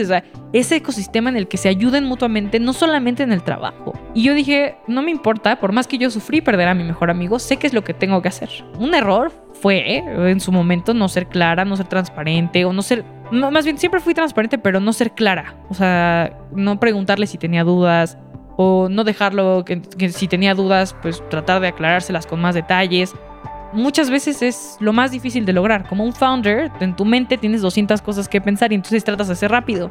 Y no, ser claro a veces te puede tomar tres horas y tienes que darle esas tres horas para que las cosas queden claras. Entonces, hay que ser claros ante todo. Es lo de las cosas que aprendí, son de las cosas que me han ayudado. Y también la comunicación tiene que ser muy, muy, muy, muy, muy transparente. O sea, no obvies cosas. Obviar cosas son las que te llevan a tener pequeños problemas que se vuelven en problemotas en un futuro y necesitas no obviar cosas. Entonces, fue, me llevó a perder a mi amigo y a mi mejor amigo y hasta la fecha no nos hablamos en ese sentido de, pero terminamos la relación sanamente, cada quien por su lado, pero me llevó a aprender cómo tenía que llevar las cosas en mi lado personal, en el lado de Medu y qué era lo que tenía que hacer para que las cosas no volvieran a suceder. Entonces es un error enorme. O sea, metes la pata personalmente y, en la empresa porque era una persona muy importante para la empresa en ese momento. Y fue como, está bien. O sea, en mi caso, o sea, igual yo por cualquier persona, ¿no? Que ha estado en Medu, yo intento hacer todo lo posible. Todo. Todo lo posible. Para que sea exitosa, para que las cosas salgan. Todo lo que esté en mis manos. Pero yo también soy... Con, es más, yo, hasta yo soy consciente que puede haber un momento en el que Medu no me necesite más y necesite hacerme para atrás para que Medu siga creciendo. Porque la visión puede ser más grande que una persona. Digo, a lo mejor en este momento va muy ligado a lo que yo soy, pero yo esperaría que en algún momento Medu sea como Apple y subsista no matter what si yo no estoy o si estoy yo. Ya veremos, o sea, yo, yo soy muy abierta al respecto de que no sé si voy a saber manejar una empresa pública. una empresa pública es completamente opuesta a una empresa privada, ¿no? A una startup. Y una empresa pública involucra muchos procesos, es muchísimo.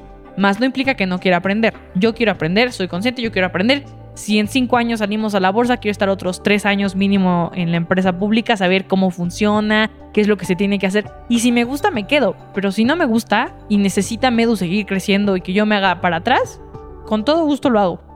Pero soy consciente de eso, ser autocrítico, ¿no? O sea, ser autocrítico. Dos más preguntas. ¿Tú tienes unos códigos, valores, mindsets que tú usas para guiar tu vida? Sí. Uno, la honestidad ante todo. La honestidad duele. La verdad duele. Pero no implica que no haya que decirla, ¿no? Y eh, viene con la claridad y con todo eso. La lealtad. Hay que saber ser leales en los negocios, en la vida, en tu familia, en todo. Porque la lealtad te ayuda a construir, no a destruir. Entonces, la lealtad te ayuda a construir y traer a las mejores personas posibles. Yo creo que el tercero es ser desapegada de la vida material, porque la abundancia trae abundancia y no tienes que estar apegado a algo para que las cosas sucedan, ¿no? Es muy difícil desapegarse de eso. Y yo sí soy de la idea de que la, si tú eres abundante y si no tienes un tema en compartir y en hacerlo, las cosas van a seguir fluyendo para bien. Entonces, siempre soy bien amor y paz, trato de ser muy energía, de, de ser buena onda, ¿no? Tratar a la gente como me gustaría que me trataran. Y creo que es parte de, ¿no? O sea, son de las cosas que yo tengo. Son como las tres cosas que, que a mí me parecen tú usas todo el tiempo, estás consciente. Todo el tiempo. siempre estoy consciente. Tú dices, estoy siendo honesta. Exacto. Ese es leal con este no Soy leal con mis propios valores inclusive, ¿no? Porque también, ¿no? Lo que pasó con los inversionistas. ¿Soy leal a mí o no? Y no es como que, oye, te están dando 4 millones de dólares, ¿no? Y a los 22 años, ¿quién dice que 4 millones de dólares no son importantes? O después te pueden llegar a dar 200 y te pueden dar una evaluación de billones. Sí, problema real llegan en tus valores están en, realmente estás aceptado a ver si es cierto. Y yo creo que el cuarto en ese sentido de, reglas de vida, ¿no? Es siempre ser agradecida. Yo agradezco todo. Hasta todos los días amanezco, agradezco que estoy respirando, que estoy en mi casa, que si voy a viajar, pues que estoy viajando, que si conozco a una nueva persona como tú que te acabo, acabo de conocer. Todo, agradezco todo, porque tendemos a olvidar que las cosas pequeñas importan y que también se tienen Son que lo más agradecer. importante. Exacto. ¿Qué fue? Yo leí, fue de, de Pessoa, Fernando Pessoa. Yo leí como un quote de él hoy que dijo, es la intensidad del momento que es lo más que hacen el recuerdo. Es que no quieres momentos importantes, quieres momentos de intensidad. Sí. Es como este momento que Sí. tú en este enfrente de inversionista. La intensidad es que queman a tu mente. en- Sí, eso sí es cierto, es muy Entonces, importante. como si yo quiero como ese momentos como así, son muy intensas por mucho, por un dos horas donde tengo que descansar, pero Después Sí. tienes que descansar, sí. Eso. Estos seis shots expreso más el café que me trajiste no ayuda. Entonces, ya estamos en como ocho. Exacto. Y la última, última. Si pudieras enviar un mensaje a través de WhatsApp, un audio a un grupo de personas, ¿qué mensaje enviarías? Que lo peor que pueda pasar es que te digan que no y termines con una solución mejor. Siempre vas a tener el no. Eso ya lo tienes por default. Pero de tus ganas, de tu ánimo, de tu perseverancia, de tu pasión, va a depender tener ese sí. El no ya lo tienes. Así que no tienes que tener miedo de lo que hay detrás. o sea, creo que muchas veces tenemos el miedo, ¿no? De, voy a recibir este no. Ya lo tienes. Si no lo haces, ya tienes el no. ¿Qué pasa si te dan el sí? Es ahí donde empieza el verdadero journey. Cuando te dan el sí. Y me refiero no solamente, puede ser en tu escuela, cuando entras a alguna carrera, algún máster, cuando te dan inversión, es más, cuando ganas una competencia, ese puede ser ese sí. Es más, pueden ser tus papás diciéndote que sí te van a ayudar a comprarte el carro de tus sueños y ya, ¿sabes? Ahí empieza. Pero el no ya lo tienes por default. Eh, siempre me ha motivado. Yo sí, si me dicen que no, me motivan el doble. Como, ah, ahora te voy a hacer arrepentirte que me dijiste que no. Vamos a ver, vamos a ver qué vamos a hacer. Yo sí soy a la inversa, ¿no? También como founder tengo que tener más tiempo ejecutando y menos haciendo blog y así hablando, ¿no? O sea, creo que sí es importante la evangelización y compartir la visión y la misión, pero el 85% de tiempo tiene que ser ejecutar, el otro 10% tiene que ser atraer personas y el otro 5% tiene que ser evangelizar, o sea, no, no tanto tiempo. Entonces sí, llega un momento en el que uno sabe que decir que no es más sano. Listo, entonces olvidamos de mencionar algo. No, yo creo que nada más gracias por el espacio y por el tiempo. No, siempre gana más plata, no más tiempo. Mil gracias por su tiempo y tengo muchas ganas de, en cosa de 3, 4, 5 años, cuando tenemos la segunda conversación, decir. ya cuando ¿dónde estemos en el? IPO, sí. después del IPO, después de que te invitemos a, a tocar la campana, como decimos, por lo menos tres conversaciones antes de eso para va, hablar de los avances de, me del late, impacto. me late. Va, Muchas gracias. gracias. Como siempre, siempre puedes ganar más plata, pero no más tiempo. Muchas gracias por escuchar. De verdad, muchas gracias. Espero que hayas aprendido algo, te hayas inspirado y te sientas con ganas de hacer algo imposible. No lo olvides, si quieres acceder a los podcasts en vivo cuando los tenemos alrededor de dos o tres al mes, acceso a Quinto y más, puedes tenerlo todo si te conviertes en miembro en thefryshow.com. Y lo más importante, por favor, comparte el episodio y deja una reseña en Spotify o tu player favorito. Aquí está tu mindset de quinto con el comediante Alejandro Riaño, a.k.a. Juan Piz, sobre la idea de que tu éxito no tiene nada que ver con pisar a los demás. Y al final, una reflexión con una pregunta simple. ¿Estás agregando más valor a tu familia, amigos y trabajo de lo que estás consumiendo de ellos? ¿Sí o no? Enjoy.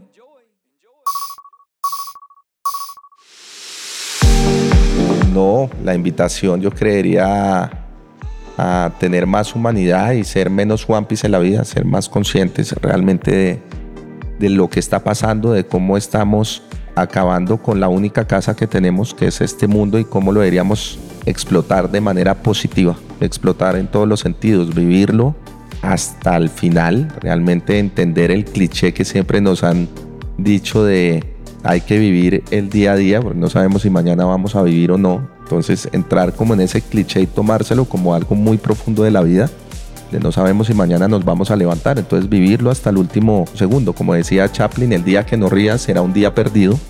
Es como parte de mi filosofía de vida y es poder aprovecharla. Entonces entender que hay gente que la está pasando muy mal y hay algo que siempre digo, o sea, hay... Está bien venir a dejar huella al mundo sin tener que borrar la huella de los demás. Creo que es lo más importante. Eso me nació a mí en un show y me puse a ver lo de la frase y ha estado pues también en, en otros lugares, pero es mía porque me nació en un show de la nada, porque así lo sentí. Hay otra también que decía y era la de entender que si bien se puede, y esa también nació a través de Juan Piz, y es entender que si bien se puede estar disfrutando en un yate, en una lancha o en una canoa, hay gente que está nadando y que necesita simplemente que uno le extienda la mano y lo acompañe. Hay gente que la está pasando muy mal realmente. Entonces digamos que son como dos formas de pensar que están muy ligadas a lo que me ha venido pensando como en mi vida y en el personaje. Si disfrutaste este podcast, mira lo que las empresas están haciendo para llevar a su talento a tomar acciones pequeñas y obtener resultados grandes. Únete al Mindset Revolution. Ingresa a www.quinto.ai para probar Quinto gratis por una semana. Quinto.ai. www.kinnto.ai Quinto. Siempre puedes ganar más plata, pero no más tiempo. Chau, chau, chau, chau.